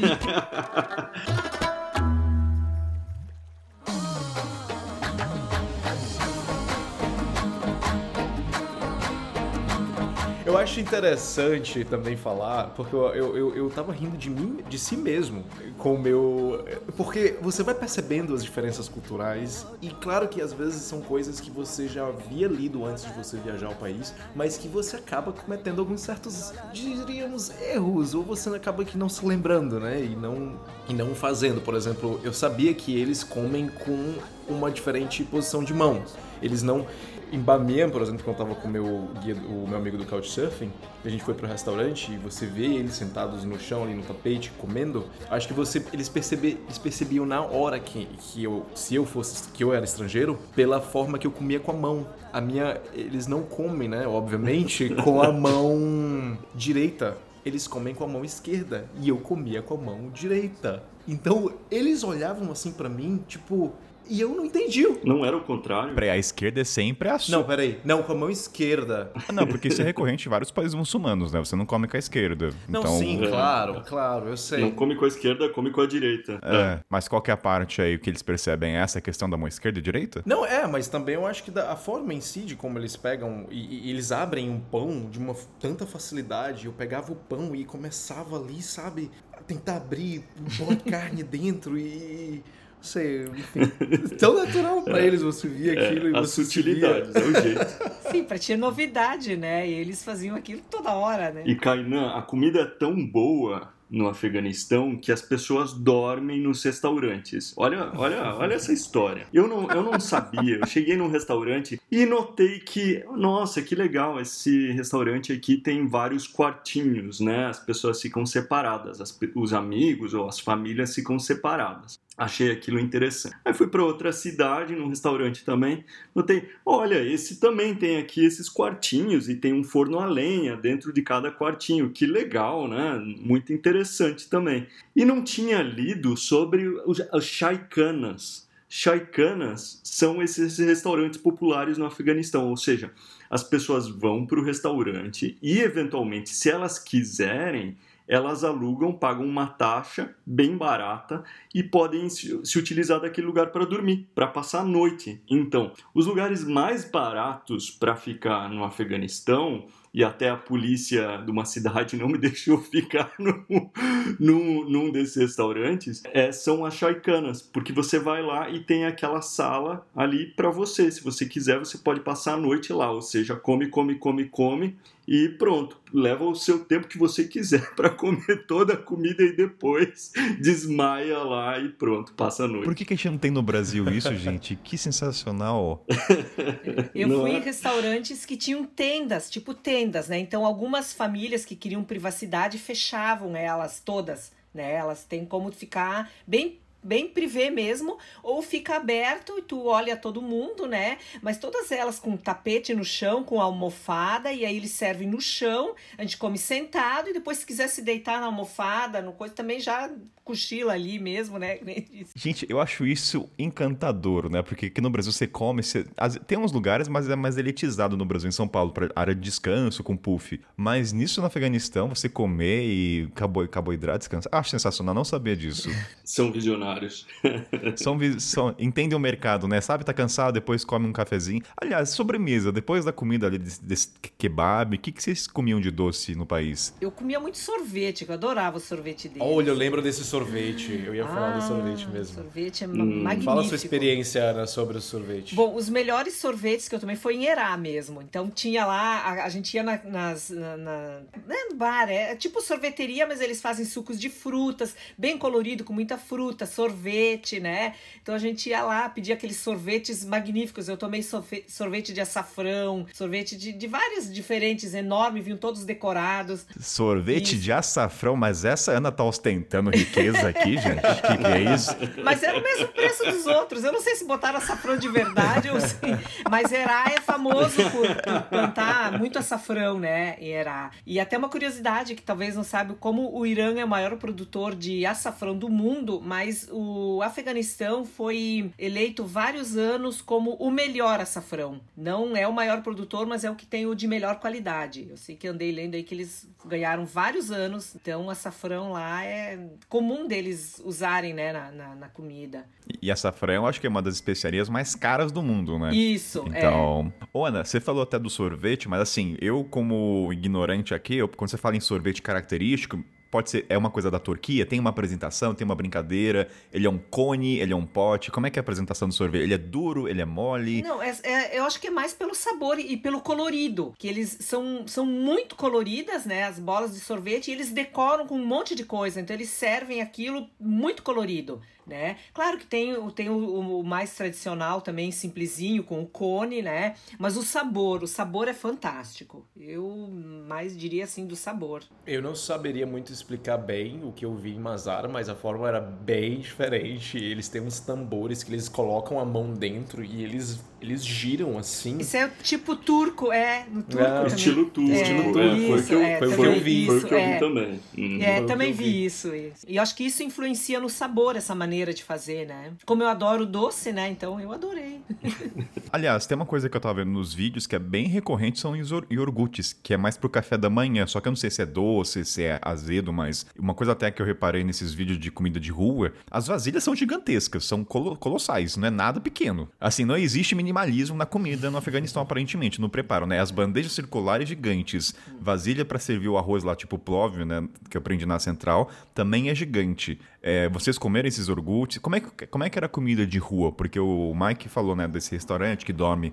E tem um kebab também, né? Kainan, posso te interromper? Você claro, falou isso aqui. Iorgut. Você falou iogurte. Ah, Duas tem importância. iogurte. Não, iogurte. Iogurte. A gente é. Iogurte. Iogurte. Isso aqui. Ó, você sabe o que, que vai acontecer? Vai virar, vai virar aqueles momentos do podcast que o pessoal não vai esquecer. Kainan, como é que fala iogurte? Ô, Kainan, você não tira essa. Você não corta essa. Você não vai cortar o meu. Eu vi, eu fiquei com vergonha de corrigir. De, eu vou deixar porque a gente. Eu, eu pensei, corrige ou não É, corrige? também. Ele falou de novo. Eu falei, ah, então. Vamos Não, ajudar o amigo. Corrige porque vai ficar eternizado agora, daqui 30 anos, Kainan fica. Kainan, como é que fala iogurte? Enfim, vamos É deixar. porque esse é, o- é, é o iogurte afegão, então é por isso que. Nomenclatura diferente. Mike, você não tá sabendo de nada, teve pesquisa aqui, eu descobri como é que fala iogurte. Ah, então, pô, no Afeganistão mudou. Eu tô, tá tô desatualizado. Mas falando, mas em questão do iogurte, na questão de comida. Eu vou falar errado. Eu tenho... Eu tenho algum problema com palavra. Vamos, vai, vamos seguir adiante. Eu tenho um problema Eu com. tô suando aqui. Mas com a questão do extrato de leite no processo que deriva desse produto a qual estou falando. a- Como é que era andar nas ruas de Cabo, por exemplo? Como é que era, por exemplo, frutas? Eu imagino que é uma pluralidade gigante de legumes, frutas, cor, uma coisa que a gente não tem no nosso imaginário. De melões, talvez, melancia. Como é que era a apresentação no prepara? Era uma vasilha gigante de ferro? Eu acho que essas nuances são legais para o ouvinte entender. O chá era na rua, era os banquinhos, era tapete. Como é que era a apresentação gastro... gastronômica, né? Comida de rua na rua. Como é que era? A experiência que eu tive com o lanche, pelo menos no meio da rua, foi o cara ali com a vendinha dele, com o carrinho dele ali, ele com uma, uma bandeja grande, né, de, não sei se seria de ferro ali, já preparando a massa para o bolani, né, o bolani que é, eu diria que parecido com pastel, diríamos assim, mais variado, mais próximo ao nosso pastel, e ali ele coloca ali um queijo, uma carne, e você já, po, po- po- você, é muito baratinho, cara, muito baratinho. Eu acredito que a massa, não sei se a massa já é, é de é de batata. Comida é uma coisa acessível, Caleb? Comida para vocês era um preço acessível para o país? Sim, era um preço muito acessível. Era um preço muito acessível. Tanto o kebab, eu acredito, claro que variava muito, né? O, os lugares dependia muito, né? Mas eu acredito que no geral é, havia mais lugares acessi- acessíveis do que inacessíveis, assim, em relação a preço. Ah, deixa eu ah, colocar uma coisa que eu não sei se também foi impressão minha, porque eu tava morando na Índia com a comida super condimentada e muita gente me pergunta se a comida do Afeganistão também era apimentada. Eu não achei, não sei se é comparação com a Índia, eu achei nada condimentada, muito normal assim. Ah, é verdade. Ah, então muito é pouco em comparação. É. Realmente. É. Ah, É, ah, então é isso mesmo, não, não achei que fosse, é. Então, Eu adorava ver, ver ali que você não vê, pelo menos eu não cheguei a ver no meio da rua, por exemplo, né? Pessoas servirem, como por exemplo, espetinhos no Brasil, né? Numa vendinha assim, as pessoas colocam um banco na frente, você vai lá, come. Não vi, não cheguei a ver isso, mas isso você vê mais é, dentro de restaurantes, né? As pessoas comendo ali o Isso. churrasquinho, isso. é, é. ali no tapete, você conversando e sempre, obviamente, o chá não pode faltar Chá, ali sempre, com é. pão. Pão também jamais pode faltar. Eu acredito que a primeira coisa que eles trazem é o pão com o chá, se eu não me engano. Isso. E você já Isso. ali começa a dar uma. um- é, a comer, né? E é aquela, aquela, aquela. É muito Isso. harmônico aquilo, né? Você senta Isso. com seus amigos e você compartilha. Eu acho isso uma cultura tão bacana de você estar ali compartilhando a comida com, com as pessoas, né? Você não pede um prato para si, senão. Isso, não é um ato isolado comer, né? Por isso até que tu falou, eu, eu não comi nenhuma vez na rua comida de rua. Sempre eu entrava em algum lugar, aí sentava, daí eu via as pessoas também, né, em, em grupinhos. Então é isso, é um, é um compartilhamento, não é um ato solitário comer no Afeganistão. E o que aconteceu comigo também foi é, parecido com o que há no Irã, que é o taruf. Vocês já devem ter ouvido falar da prática do taruf. Você chega num lugar, come, ou então é servido, enfim, por exemplo, é um taxista faz a corrida, chega no final e você pergunta quanto é e diz não, não, não é nada não, é grátis. Então, é, em alguns restaurantes no Afeganistão, chegava no final eles falavam não, é grátis. Isso é uma prática já conhecida é, chama Taruf, e eles é, não querem cobrar. Então você tem que insistir na segunda, às vezes terceira vez, aí sim eles vão aceitar o pagamento. Mas é, é muito comum isso, né? Não sei se aconteceu com vocês também. Eu não cheguei a ver, não cheguei a ver, mas não, é, realmente não me surpreende, porque né, a cultura realmente bem similar, eu acredito, né? É, com, com o Irã. E eu acho tão confuso isso, né? Você, você acaba que não sabendo se você aceita ou não. Mas brasileiro também faz tarufe, né? Quando teu, quando teu amigo tá em casa no domingo à noite, 11h30 da noite do domingo, não, ele verdade, diz: Ah, tô. É, acho que é hora de, de ir embora. E você tem verdade. que dizer pra ele: Não, que é isso, tá cedo ainda. Brasileiro é tão pior cansado. quanto. Então, é você oferece comida, o cara tá com fome, ele fala: Não, obrigado. E o cara tá com a barriga roncando. Não, o brasileiro é pior ainda. Lá pelo menos você sabe que a regra é três vezes. Deixa eu fazer uma pergunta, até voltado para os restaurantes. Eu quero entrar em detalhes, mas assim, você entra, tem música de fundo, tem uma rádio tocando do país, as cores, assim, eu não tô, eu tô imaginando aquelas mesinhas de ferro, tipo não vou dizer McDonald's, mas aqueles banquinhos pequenos, as mesas, quais eram as... Tinha um padrão entre os restaurantes, uma coisa em comum, fachada? Alguns tinham mesa, mas uh, outros eram no chão, com tapetes é, e almofadas. Eu é, às vezes tu ia nos restaurantes, é muito colorido. Eles, eles tinham às vezes uma parte mais altinha, né? Tu entra no restaurante e tem um degrauzinho, então eram as bancadinhas, né? Com, com almofadas, com, com tapetes. A gente tira o sapato, né? Porque tu não vai pisar, né? Tu tira antes de entrar e aí senta ali. Ah, é muito legal. E eles trazem um plástico e, e primeiro esticam esse plástico no chão para evitar o contato da comida com o tapete, isso, tudo isso. Isso, isso. E, é isso é, que eu ia perguntar agora. Eu falar para limpar o tapete, eu fiquei pensando. E, não, é, tem um plástico e aí eles começam a servir. Aí como é o ritual, o chazinho, etc, as bebidas, aí depois espalham todas as comidas ali em volta e no final fica muito fácil, né? Porque é só tirar o plástico mesmo. Então, é... mas os restaurantes são bem coloridos, é... eles tentam deixar todo mundo bem à vontade também. Ainda tem alguma segregação. Então, quando tem uma família é, em geral é num ambiente mais protegido, tem alguma cortininha ou mesmo né, tem uma parede, alguma coisa assim. Características de países muçulmanos. É, mas em Cabu e nas cidades maiores também tem fast food, então você vai lá, é, tem tem hamburguerias, tem tudo isso, tem fast food e é todo mundo junto naquele mesmo ambiente, pessoal é, é já um pouco menos conservador, né? Então são e música tem muita variedade, tem música, tem música, tem música assim. Em quase todos que eu fui tinha música assim. Ah, isso é legal. Eram músicas locais?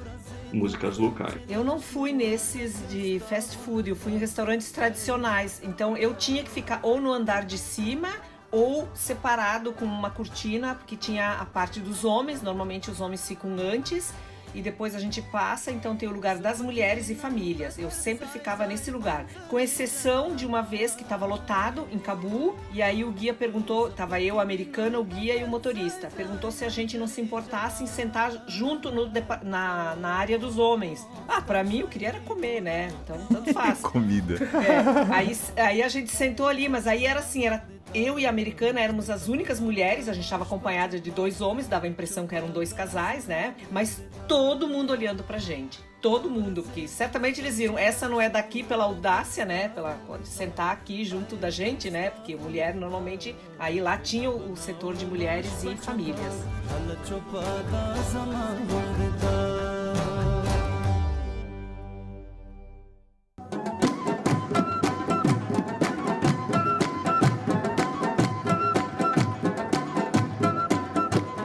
Seguinte, galera, falamos de comida, daqui a pouco a gente volta a falar da parte arquitetônica, da natureza e geografia, mas vamos falar das pessoas do Afeganistão, os afegãos.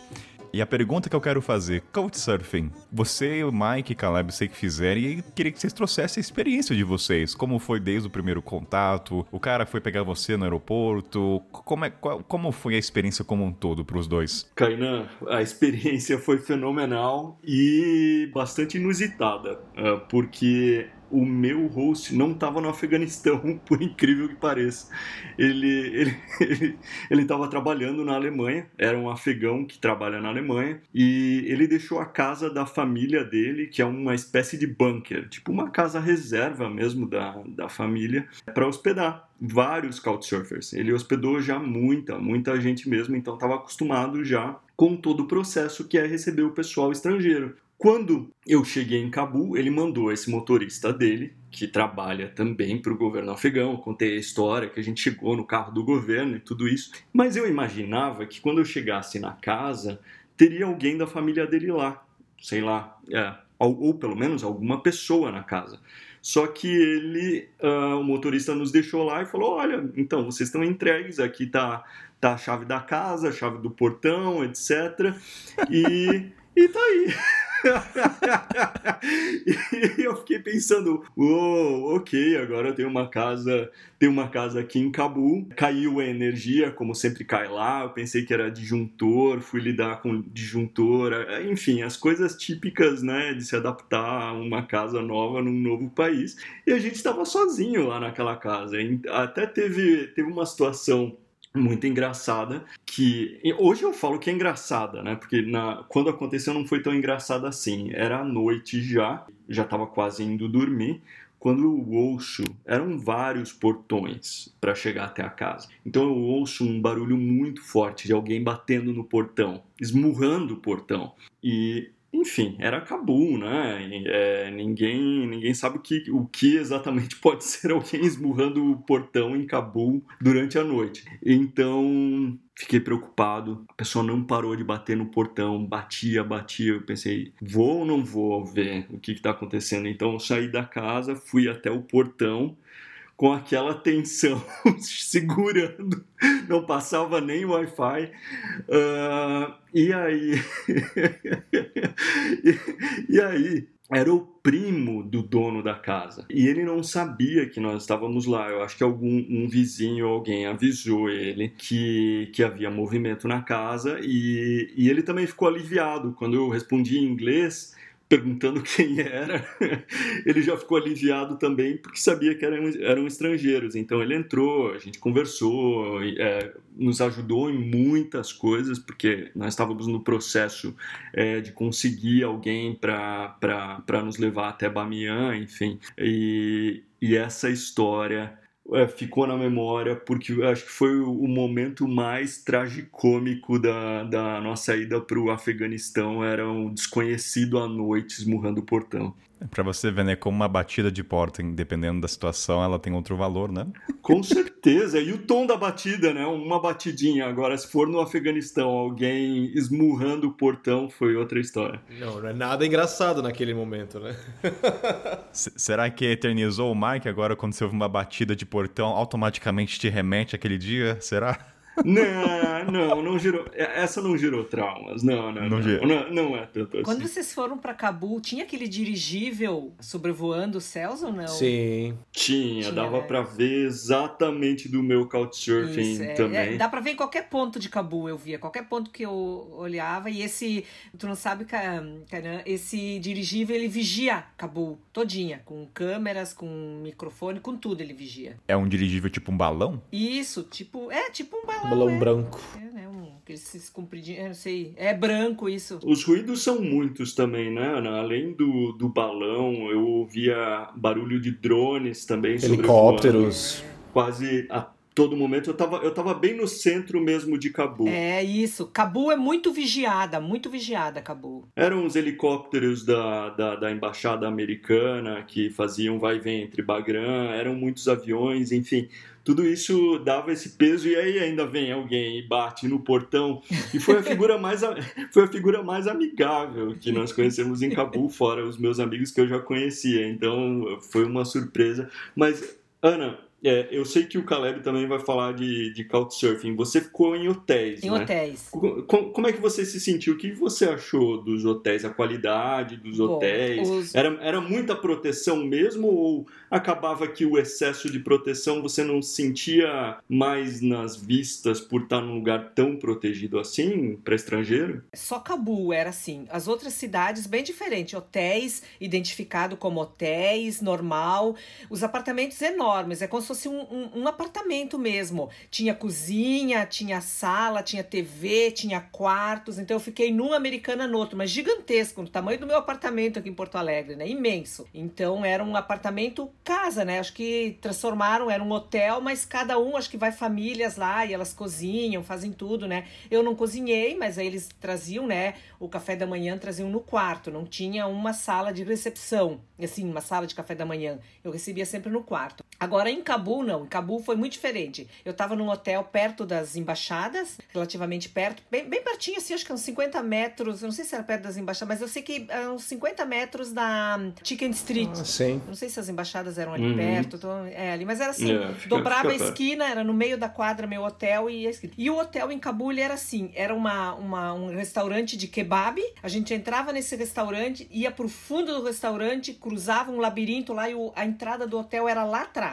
Não era visível. E aí tinha um segurança daí com colete à prova de balas, todo armado e faziam toda essa vistoria na gente. Mas tudo isso só em Cabul. Até o, o guia disse: olha, assim, alguma, alguma área, algum lugar, tu uh, alguém perguntar onde tu está hospedada, não conta, né? Era essa orientação porque não se sabia, porque Cabul é um misto, tem tudo em Cabul. Então tu pode confiar ou desconfiar de todo mundo, não dá. Ao contrário das outras cidades, que aí era muito tranquilo, não tinha nem revista, no quem estava na recepção já sabia, né, quem éramos, né? Em Cabul também, mas mesmo assim a gente passava pela revista toda vez que entrava aquele segurança armado que nos só mesmo Cabul. As outras cidades bem normal, hotel, né? Só que muito grande, os, os, porque eu imagino que não os afegãos não costumam viajar sozinhos, só em família ou em grupos. Por isso o tamanho do, do apartamento muito grande. Agora em Cabul não, já era menorzinho, né? Era o quarto, o banheiro, mas era já apartamentos menores. Eu fiquei em Cabul a primeira vez num apartamento bem grande com banheiro ocidental. Quando eu voltei para Cabu, a primeira noite ele estava lotado, aí eu fiquei com aquele naqueles quartos, mas daí era bem minúsculo com aquele banheiro no chão, né? Tipicamente asiático, Central Ásia. Isso, típico aquele. É, aquele, né? Então, assim, foi diferente. Nos outros, nos outros, um, quando eu fiquei, acho que foi em, em Massari Sharif ou Erasmus, daí igual, não tinha o banheiro ocidental, era só aquele no chão, né? Era um banheiro grande, tinha aquele no chão e depois tinha o chuveiro, né? Certinho e mais o. E te eu perguntar nesse momento até do hotel, Wanda, você esbarrava com outros turistas? Se você os reconhecia e se sim, tinha uma. Não, tinha, não, não, não. Os únicos turistas que eu encontrei em todo o Afeganistão foi em Cabul, que eram os turistas estrangeiros, no caso, né? Eu, esbarrava só com locais. É, foram, acho que, quatro, cinco chineses que estavam com um. Não sei se era cunhado, era primo do Nur que também estava fazendo de guia. Então, quando a gente chegava em Cabul, da, do, logo da primeira, da primeira parada em Cabul, né? Na volta eu não encontrei. Então, a gente ia nos lugares, daqui a pouquinho chegava o carro, a van com os chineses. E era só esses. Não vi mais ninguém. Eu pergunto até, eu pergunto porque se eu fosse para o Afeganistão, não sei quais razões me levaria, talvez pelo lado jornalístico, mas eu acho que se eu esbarrasse, né, e se tivesse oportunidade, eu ia perguntar o que te fez trazer aqui, né? Eu, eu penso, projetando uma situação, eu não sei se vocês encontraram com outro, mas assim, se eu encontrar Ana no Afeganistão, Ana, o que, que tu faz aqui? Tipo assim, acho que a primeira pergunta não seria a sua profissão, mas assim, o que te fez chegar até aqui, né? É, Quais não, são as suas razões? Não, é, não me perguntavam isso, eles só me agradeciam por estar lá. Isso todo mundo dizia, seja bem-vinda, muito obrigado por vir no nosso país. Era, era o tempo todo isso, né? Os não, únicos que perguntavam turistas... o que, eu estava fazendo era a polícia nas, nas, nas barreiras quando eu fui para Panchir também. Isso sim, eles queriam saber o que, que eu estava fazendo, mas as pessoas não. O que, que me levou lá, ninguém perguntou o motivo. Quando vocês voltaram, saíram do Afeganistão, as pessoas elas tendem para o lado negativo das coisas, né? Não vou nem querer entrar nesse mérito. Mas as pessoas perguntam as razões de vocês, o que levaram, e se perguntam o que, que vocês respondem. Agora eu tenho essa curiosidade. Ah, tu quer dizer as pessoas fora do Afeganistão, não no Afeganistão? Fora do Afeganistão. Ah, é, tá. Não, aí sim, essa é a pergunta direta. O que, que tu foi, foi fazer lá? Quanto país do mundo para ir tu foi lá? E, e, e todo mundo numa pergunta assim, numa poucas pessoas falaram de uma maneira, ai que legal, que, né? A maioria, né, pelo menos que, não as, as, pessoas conhecidas, mas as desconhecidas, até porque eu postei no, no, no YouTube e tudo, então era de uma maneira meio pejorativa. A gente via que não, não tem conhecimento, né? O conhecimento que eles têm é o que mostra na mídia e não, e não tem ideia de quantas belezas tem aquele país né? Fiquei pensando nisso, né? Na maneira como as pessoas abordam, perguntando sobre a experiência de vocês, ela tende nunca a ser benévola, né? E é, pô, mas. É sempre com uma crítica, né? É, por que tu foi arriscar? Tu maluca, foi arriscar tua vida. Eu digo, mas eu não faço isso, eu não arrisquei minha vida. Eu vou antecipar até um pouco, tá, Michael? Mas assim, como é que vocês lidam com a abordagem das pessoas nesse aspecto? Vocês é, evitam falar? Tem essa curiosidade, porque às vezes eu lido com, por exemplo, o Mike foi pro Sudão e sabe o quanto o Sudão é incrível, a Mauritânia é um país incrível. E às vezes as pessoas já chegam já abordando sempre querendo um aspecto da, da grande mídia, né? E às vezes eu tenho preguiça. Como é que vocês lidam quando tem essa abordagem tendenciosa? Vocês tentam explicar, vocês mostram foto dos lagos.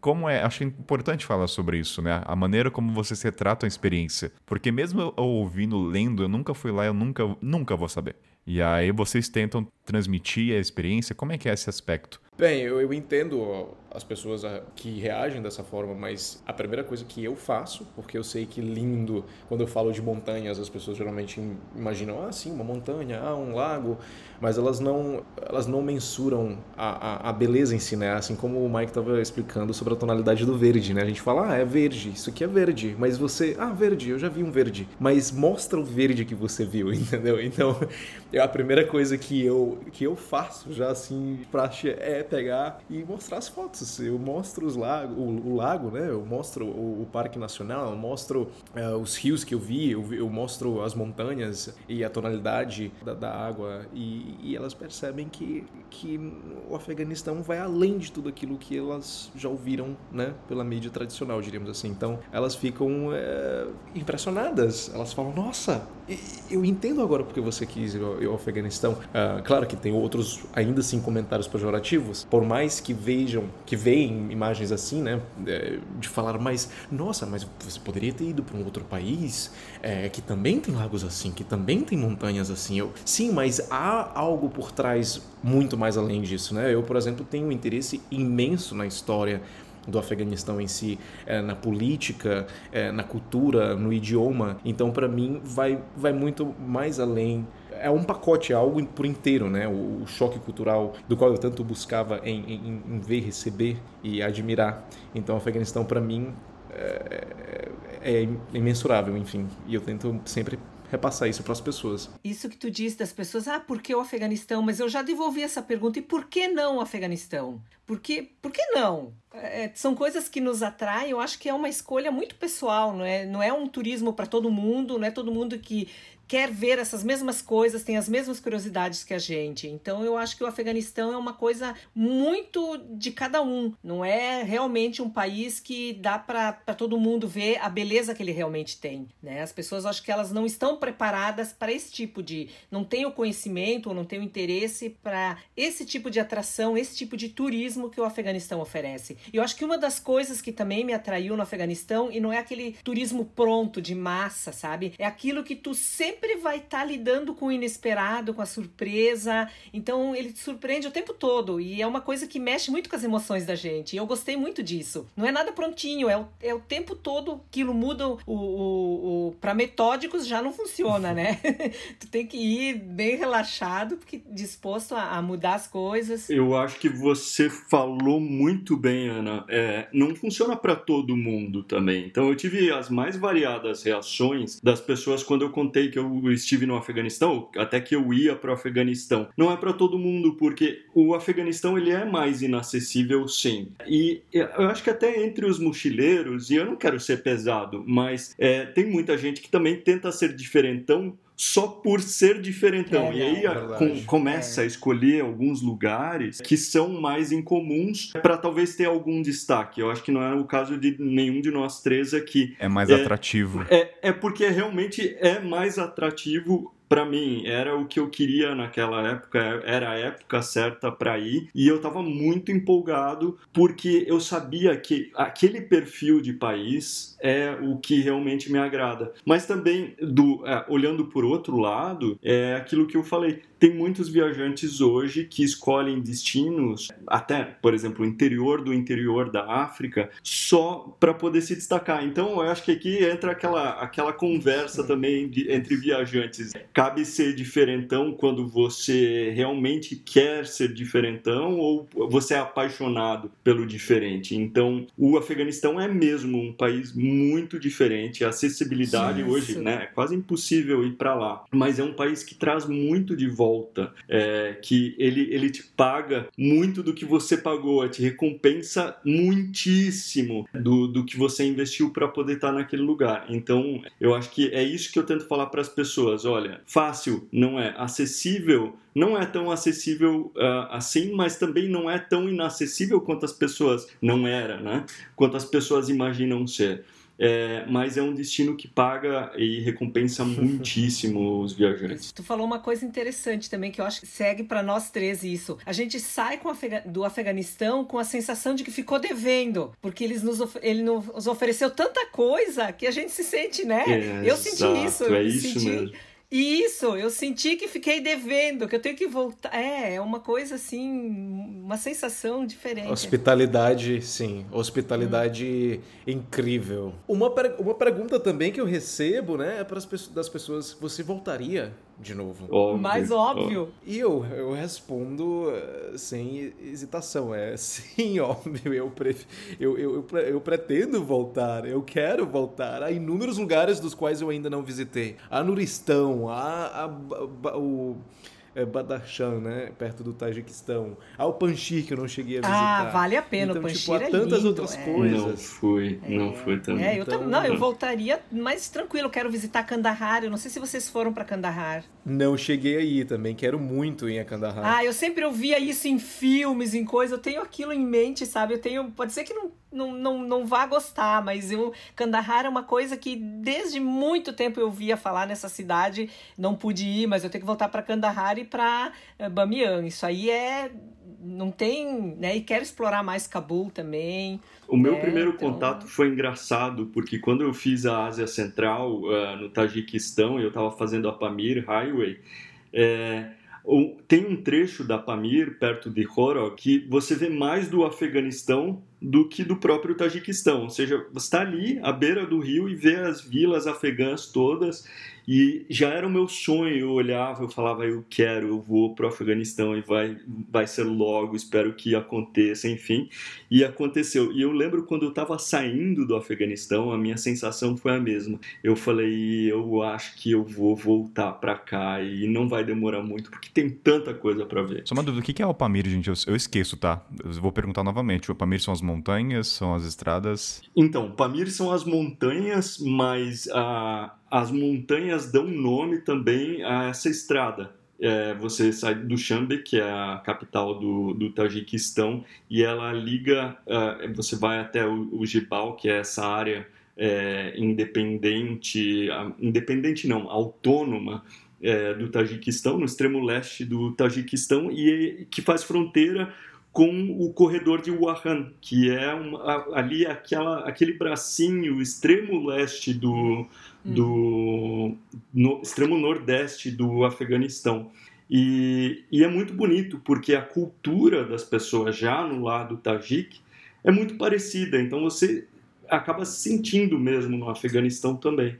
Mas Pamir é o nome que dá o nome uh, dá um nome para as montanhas e para a highway também. Mas você chegou a atravessar, ou Mike, você chegou a atravessar porque eu ouvi falar que justamente na cidade de Corol você, é. você, tem como atravessar a fronteira, né? E, e ver uma feira que eles têm e trocam produtos é. entre os dois países, o que é muito interessante. Entre o pessoal que coleciona país, eu acho que é muito comum simplesmente atravessar ali e dizer que ah, é, visitou, é, que, que visitou estive no Afeganistão, foi o país mais bonito. Sim, estive no Afeganistão, né? ah, bom, bom essa informação muito importante, Mike, aqui para o conhecimento. é, é, é, não, existe, é, existem até, existe brasileiro, que eu saiba, é, que até atravessou ali e fala que foi, o Afeganistão é o país mais bonito que foi. Fala aos sete ventos isso. E eu acho estranho, porque é, você atravessa a fronteira e passa uma tarde no Afeganistão, quando, quando a cultura é a mesma do outro lado da ponte. Tem uma ponte em, em Ishkashim que tem um mercado, ou tinha um mercado, e era possível atravessar ali uh, ah, para a feira. Então, quando eu fui, não havia segunda-feira e era bastava pagar era pagar a taxa pelo visto para atravessar a ponte e ver a única vila, porque o visto não, não te dava direito a ir para outras partes do Afeganistão. Era só mesmo para aquela vila de Ishkashin mesmo, é, bem na fronteira. Então eu preferi é, ter uma experiência mais autêntica e, e, visitar o país mais tarde como deveria ser mesmo. E é realmente uma província que já fica bem, que faz né, a, a fronteira com a China e ela era considerada por muito tempo, por ser tão remota, uma das províncias mais ou a mais segura é, de se estar no Afeganistão por justamente ser tão remota e montanhosa. Mas, é, enfim, realmente eu acredito, eu justamente compararia como muitos estrangeiros que estão no Paraguai ou na Argentina atravessam para o lado do Foz do Iguaçu e falam: o Brasil é o país mais lindo que existe. por verem ali o lado do Foz do Iguaçu das cataratas e depois estive no Brasil. Boa, boa, boa. Estive no Brasil.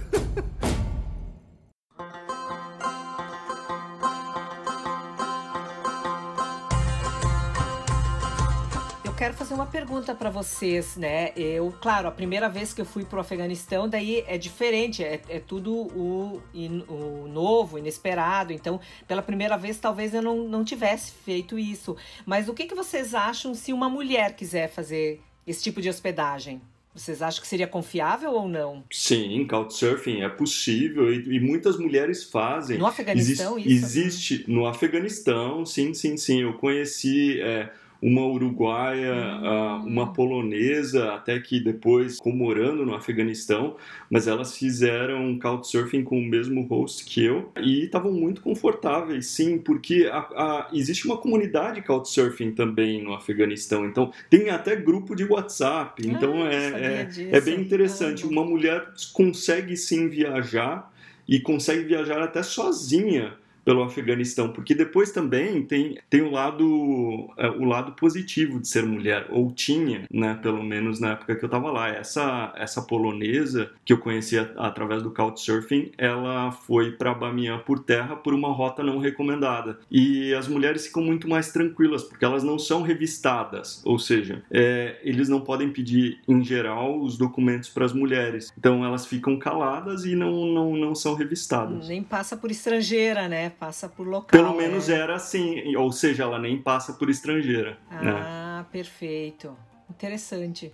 É, Michael, acho que a gente tá, acho que eu conheço também essa polonesa, ela ela volunt, vivia no Afeganistão voluntariando. Eu acho que deve, deve ser a mesma é, polonesa. É eu conheci uma muito gente boa. Eu conheci uma uh, menina super jovem de Hong Kong e ela na verdade fez, enfim, ela fez carona, né, por toda a Ásia Central e inclusive ela teve acampando sozinha, ela acampou sozinha no Afeganistão e também fez couchsurfing. E em Bamiyan ela pedalou, ela Ai, de bicicleta, né? Ela, ela ela viajava um pouco por Bamiyan de bicicleta sozinha. Então, realmente que era legal, possível, né? Seria difícil dizer agora no momento. É preciso dizer que eram outros tempos, a gente não sim, sabe como sim. é que vai ficar a situação, nada Mas disso. até então, né, era, era assim. Até então era, era assim, era, era possível, sim, mulheres fazendo couchsurfing tranquilamente. Que legal. A minha experiência no Couchsurfing foi também muito maravilhosa. Assim, tive duas experiências em Cabul, bem diferentes uma da outra, bem uh, com muitos contrastes. Primeiro, o meu primeiro host, ele era bastante religioso. Eu acordava uh, com ele já, na verdade, pegando o tapetinho dele, né, colocando no chão e já orando antes do antes do sol uh, nascer. Foi ótimo também a minha a minha estada com ele, estadia com ele. Depois eu tive também uma outra experiência com um amigo que ele, na verdade, era nada religioso. Ele era muito. Ele era completamente o contrário, sabe? E, e a gente chegou a. Através dele eu conheci eh, algumas mulheres também e acabei fazendo amizade com algumas uh, afegãs. A gente foi para uma pizzaria onde todos comiam juntos, homens e mulheres. Elas não se. Bem, depois a gente também foi para para um boliche. A gente acabou jogando ali entre todos unidos, é, num, dois times diferentes, jogando boliche. E E foi muito barato ver essa outra, essa outro, esse outro lado, sabe, de Cabo, esse, esse lado de entretenimento, sabe? As pessoas, ah, vamos ali para um boliche. Tem muita gente que vai jogar. Nossa, eu nunca ia imaginar que eu vi na sentença Afeganistão e boliche junto, mas nunca. mas, mas, nunca, assim. Então, aprendizados aí, né? A gente acha que não tem entretenimento. Boliche, gente, de verdade. Acho que é a primeira vez que eu sou alguém falar boliche e Afeganistão junto, pela primeira pois vez. De verdade. É. É, foi, um, foi um barato, cara. Foi um barato. E depois disso você ir para uma pizzaria, sabe? Sentar ali, você pedir a, a, pizza que você quer, do tamanho que você quer, sabe? E você vê famílias conversando, todas unidas, juntas, e você vê eh, ali, pelo menos ali, não havia uma separação. Então, é, foi, muito, foi muito legal ter visto essa outra, esse outro lado de Cabul. Ah, eu lembrei. Eu fui em Cabul numa pizzaria também, era todo mundo junto. Agora eu lembrei. Uma pizza deliciosa também. Nossa, muito boa. Deliciosa, sim. É. Sim, vale mencionar. O que eu gosto quando vocês compartilham essas experiências do Kurtsurfing, ou mesmo no, no dia a dia, é que vocês humanizam cada vez mais, né?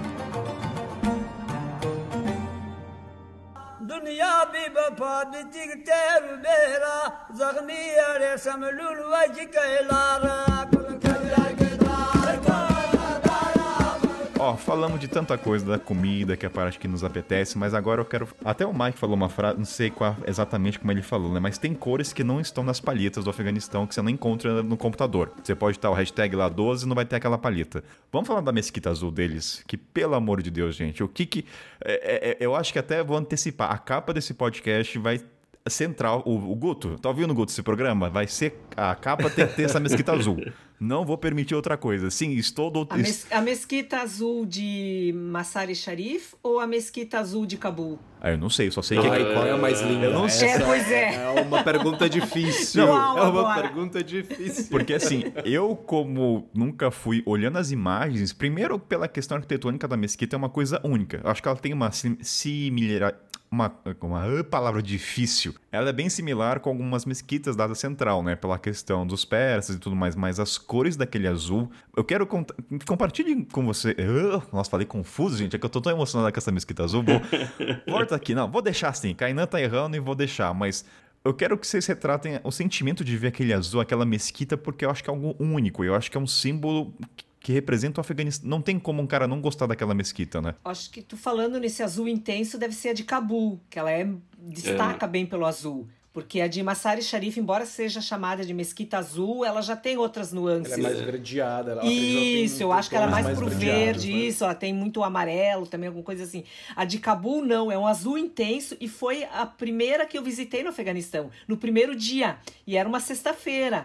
Então eu vi aquela mesquita rodeada de montanhas, né? A gente vê as montanhas com as, com as casas, o pessoal. E a mesquita no, né, no meio, aquela, aquela calçada, o pessoal fazendo piquenique. Nossa, foi uma, uma experiência assim muito linda. Aquele azul me fascinou realmente. Essa mesquita, ela, ela, você consegue ver ela de toda Cabu? Ela é no topo? Eu não sei como é que ela não, é. Não, não, não. Você ela, tem que ela, ir para um lugar é, específico. Isso. Ela é. fica atrás de um cemitério, na verdade. Isso, é. E ela é rodeada de montanhas, ela não tá na parte alta, né? E você passa por hum. uma área mais alta de Cabu para chegar até lá. Então você passa por. faz esse caminho uh, de subida que você tem uma vista quase panorâmica, depois começa a descer de novo.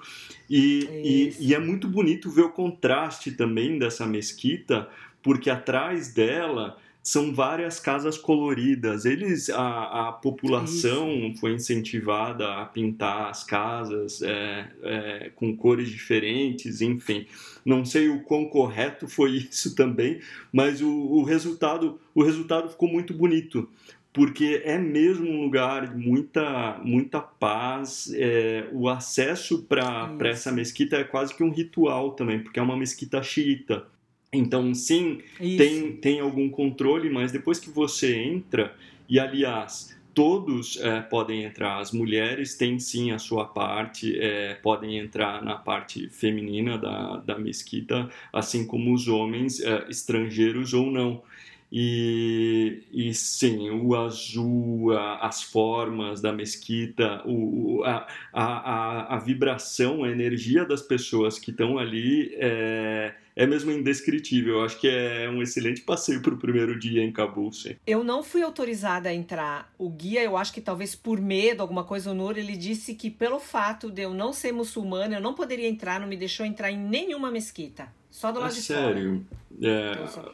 É, eu não pude É. entrar. Eu já o meu host, eu, eu posso imaginar, porque em Mazar eu não pude entrar na mesquita de Mazar e me disseram a mesma coisa. Mas o meu host de Cabul, do Couchsurfing, quando ele me levou até a mesquita e bacana a gente, ele na verdade vivia tipo um quarteirão ou dois quarteirões mais ou menos da mesquita. Nossa, perfeita localização. É, ele justamente me falou que isso não existe, que por mais que nós não sejamos muçulmanos, não, não, não há o porquê. Eu acho que é uma questão só de precaução para eles, né? Não é sobre vocês. É mais uma questão de segurança e é, coisa mais. é, é. Eu tenho uma dúvida. Esse verde que vocês falaram e esse azul, vocês já tinham visto em alguma parte do mundo que não fosse lá? Porque é tão característico que eu tô pensando aqui, eu nunca vi um verde e um azul. ah, Bem, nas viagens não me recordo, tá? Mas vocês tiveram algum repertório? Eu nunca estive no Irã, mas o mais próximo, similar, similar possível que eu vi foi Uzbequistão. É, eu também acho similar, não é igual, similar o Uzbequistão e no Irã também. Não é igual, mas é não, não, verdade. não é igual. Assim como a cor dos lagos em Bandiamir também não tem igual, né? Esse lago dá de 10 a 0 Patagônia, né? Dizem alguns blogs aí. Quem- É. São vários lagos, né? São vários lagos. Não, e pra, e pra você ver, né? Tem várias pessoas que me perguntaram, ah, mas pode nadar? Já pensando se poderia ser, enfim, né? O que, que há na água? Pode nadar? É, é- é realmente limpa dessa forma? Eu, sim, pode nadar, você pode. Pode beber. Aí, sabe, tomar banho, você pode beber. Agora, assim, caminhando por final, gente, alguns pontos que eu acho que é legal até pro ouvinte, como forma até para ele pesquisar depois, que isso até durante a pesquisa para fazer esse programa. E aí eu vou xingar vocês, porque ninguém aqui foi em loja de pipa. Hashtag estou chateado com vocês. não, não, não acredito que ninguém foi numa loja de pipa, porque, aliás, tem uma sentença que alguns blogs falam e vocês me confirmem. Ele fala assim, você na cidade de Cabo olhar pro céu e não ver uma pipa é muito difícil. Eu não sei se isso procede, mas falam que tem sempre uma pipa no céu. Procede, é isso. Não só em Cabul, pelo país inteiro. É muito legal, porque tem vários mini documentários no YouTube falando dessa tradição. A pipa é muito forte, até Caçador de Pipas tá aí pra Uhum, isso, né? O título. uhum. Então, pipa é uma coisa. Acho que quem tiver oportunidade, vá dar uma olhada no YouTube, vai ver as matérias sobre pipas. É uma questão, é uma tradição tão forte lá que eu fiquei encantado. Daí eu falei, pô, os caras não foram, mas tudo bem, eu vou, vou. Eu lido É bem. porque a gente tem que voltar. É pra gente tem que voltar, é voltar, pra né? voltar. Temos que voltar, mas não, não fomos nessa na- né, em loja de pipa, mas acredito que todos aqui foram na feira Cafaroche, que é a de pássaros. Não Vocês chegaram aí, pessoal? Não fui, o guia Foi muito me- rápido. É, tava, tava muita confusão, mas queria ter ficado sim mais Só tempo. vi, só vi no YouTube essa feira. Caleb, agora Bem, você, realmente é bem agitada. agora você explana, né? O que que é essa feira, né? Dos pássaros, porque eu acho que é uma coisa Bem, enfim, é um refúgio das pessoas mais velhas em encontrar uma harmonia realmente com os pássaros, né? Eles vão lá, eles vão em várias lojinhas de pessoas que também não só ahn, colecionam diversos, eh, diversas espécies de pássaros, mas também vão para comprar comida. eh, enfim, você vê ali uma feira com, com uma. Como é que eu posso falar? Não é um beco, mas é uma, É um bebeco, um bebeco com pássaros. Ruazinha, é um- né? é um- Uma estreita, exato. Ali cheio de gaiolas e aquele barulho de pássaro é, para todo lado. E você vê pessoas ali negociando, então fazendo uma troca. E também há muitos galos de briga Hum. que eles adoram. Isso é algo que eles adoram também, que eu escutei, que eu ouvi falar no Afeganistão.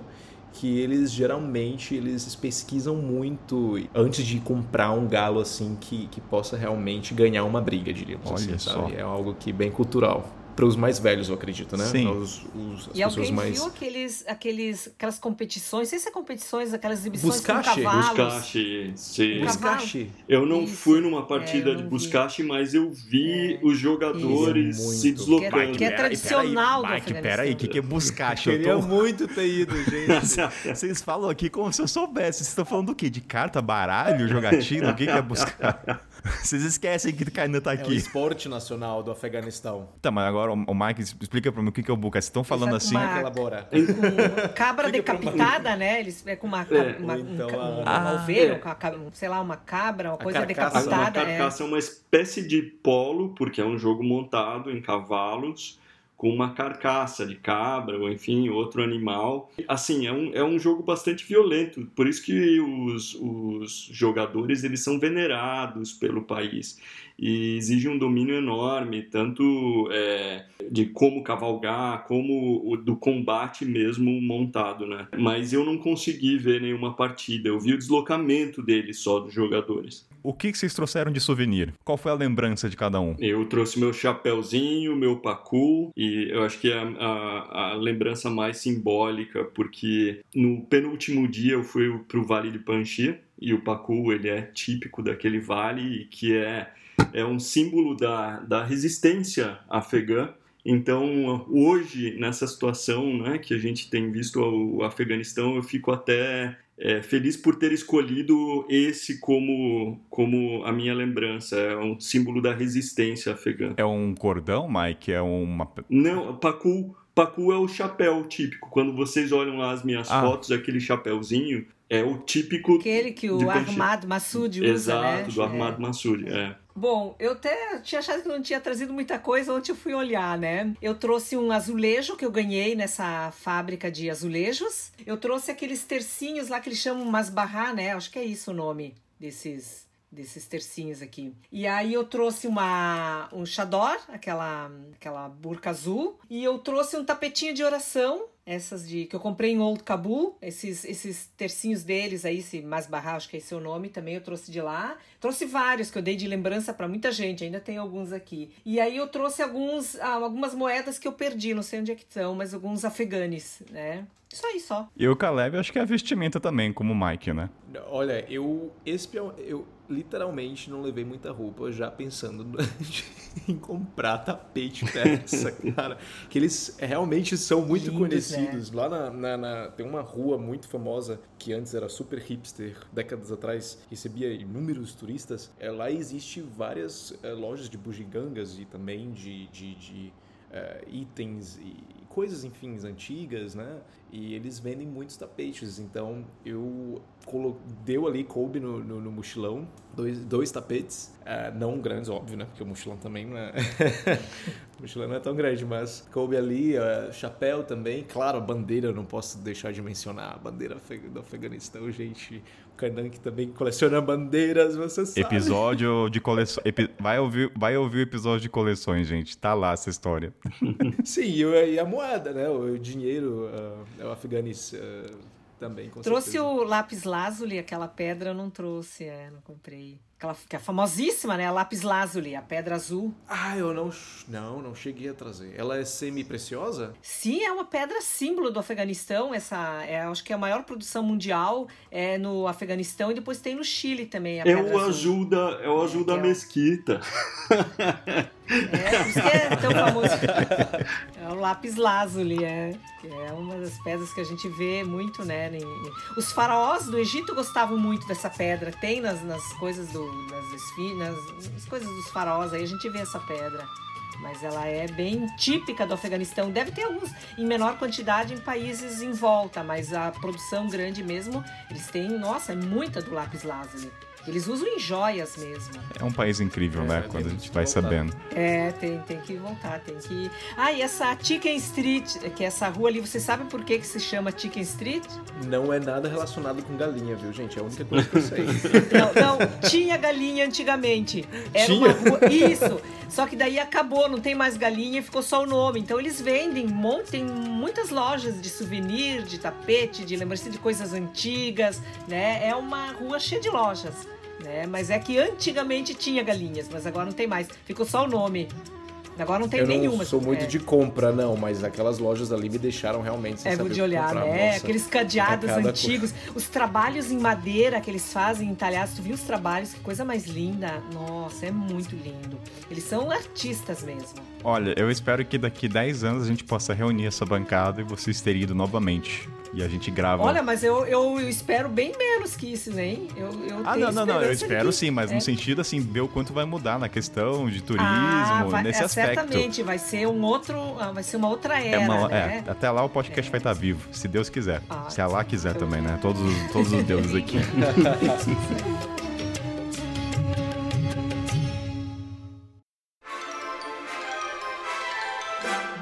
Momento Jabá, galera, aquele momento que vocês conhecem, onde vocês vão conhecer os convidados e onde eles se encontram nesse www da vida.